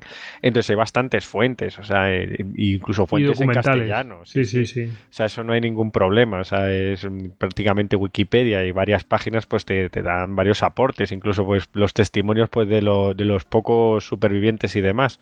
Luego, el caso de Montserrat es más difícil. O sea, fíjate que es un caso de los años 90 y también este caso conocía porque yo soy muy aficionado pues a estas ciudades así un poco eh, extrañas, desaparecidas y demás, pues en rollo eh, Pripyat, eh, Chernóbil, eh, Barossa en Chipre y, está y, Plymouth. O sea, son como ciudades que han quedado así un poco desaparecidas o, o peculiares, ¿no? Pues eh, en este caso, mm, eh, pues eso, buscando un poco de algunos artículos que hay en, varios periódicos, pues que hablan, porque además las imágenes que tú ves de Plymouth actualmente llaman muchísimo la atención, pues esa iglesia medio sepultada, eh, calles enteras, pues que parece que, que está en la mitad, o sea, porque está la ciudad, claro, es una ciudad de los 90, o sea, no tiene muchos años, no está, no es una ruina, sino que que es una ciudad, pues eso, mm, digamos, de una pequeña isla, pero eh, que es muy, digamos, que es muy peculiar y es muy visual y, demás. Y sobre todo aquí destacar el, blog Fronteras, que sí que tiene un artículo bastante bueno sobre, pues sobre más que sobre la, mm, digamos, la actividad volcánica y demás, eh, sí sobre la situación de Plymouth y cómo ha quedado la isla de Montserrat eh, con, ese récord tan especial de ser el único país o territorio del mundo con una capital que tiene cero habitantes. Y en el caso del, del lago que hablábamos, el... Voy a buscar el nombre del lago, que ahora mismo Sí. ya... El Nión. El ¿Se lago- llama? Sí, Nios, Nios, perdón. Nios.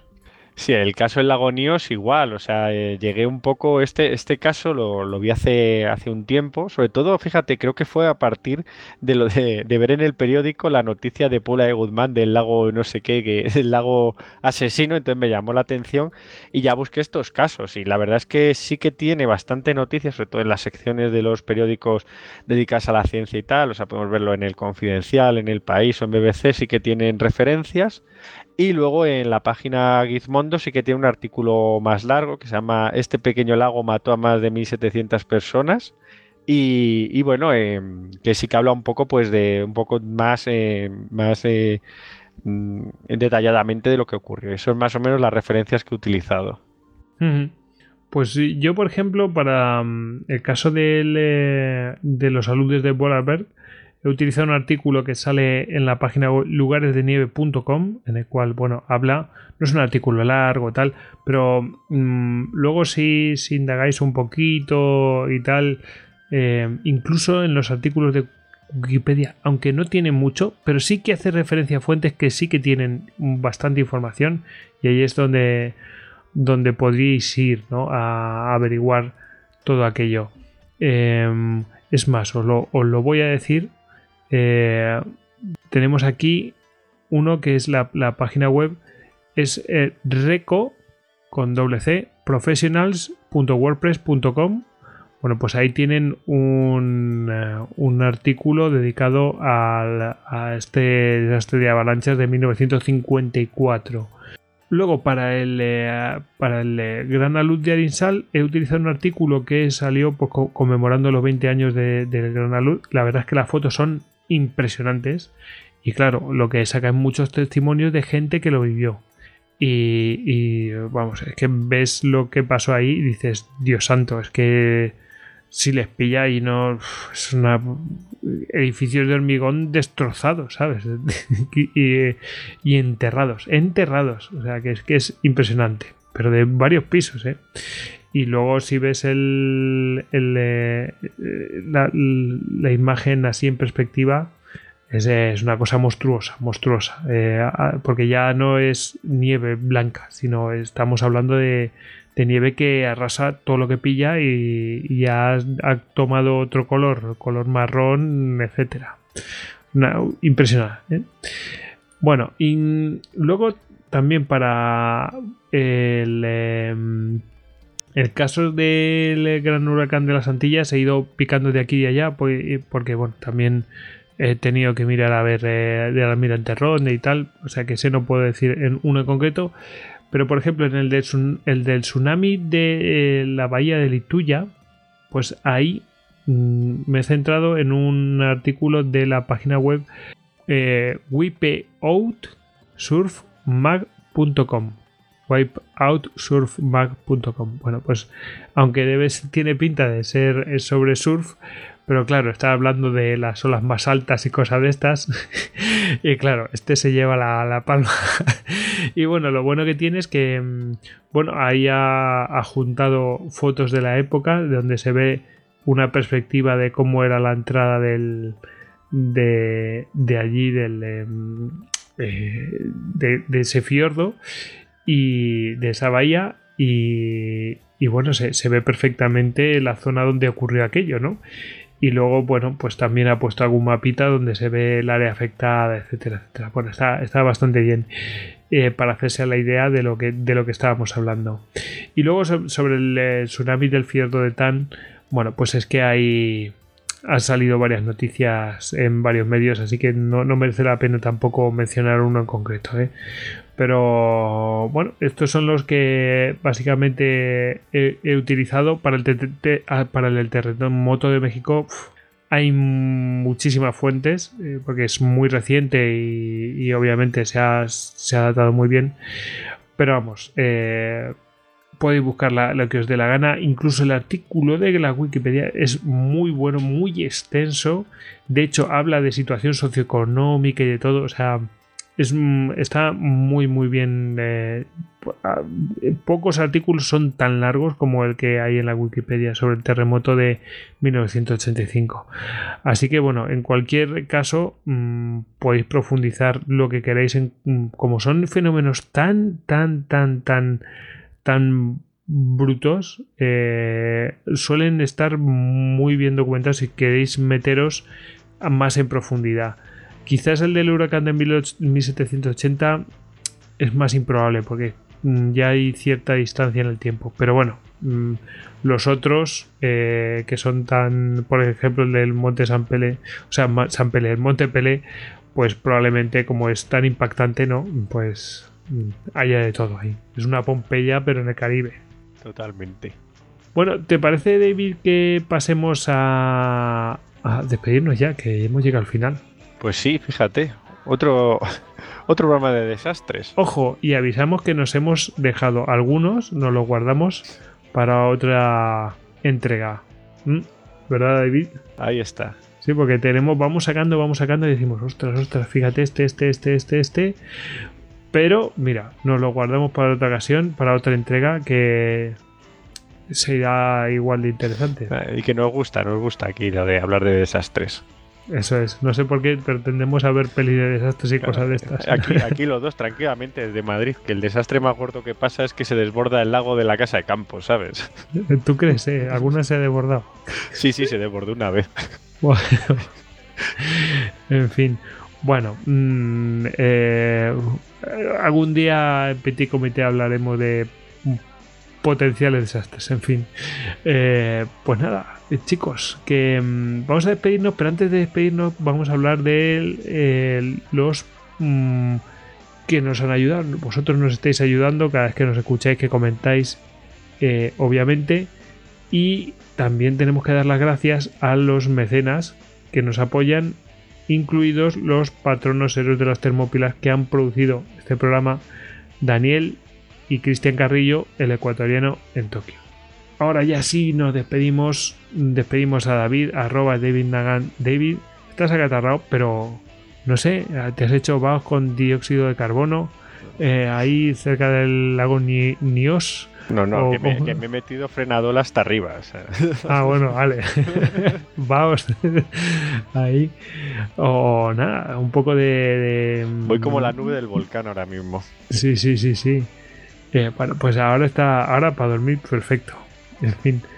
Bueno, em, y el que les habla, Gojix, arroba Gojix barra bajas al duero. Ya sabéis que a todos nosotros nos podéis encontrar en todas las redes sociales habidas y por haber. Y que nos podéis encontrar, por supuesto, cualquier información en istocast.com. Ahora sí, David, despidámonos. Mm, bueno, como, como un aludo, como quieras. como una ola. Eso como una, como una ola de 500 metros. Venga. Madre mía. Pues nada, hasta la próxima. Venga, agur. Chao, chao. Semper Fidelis.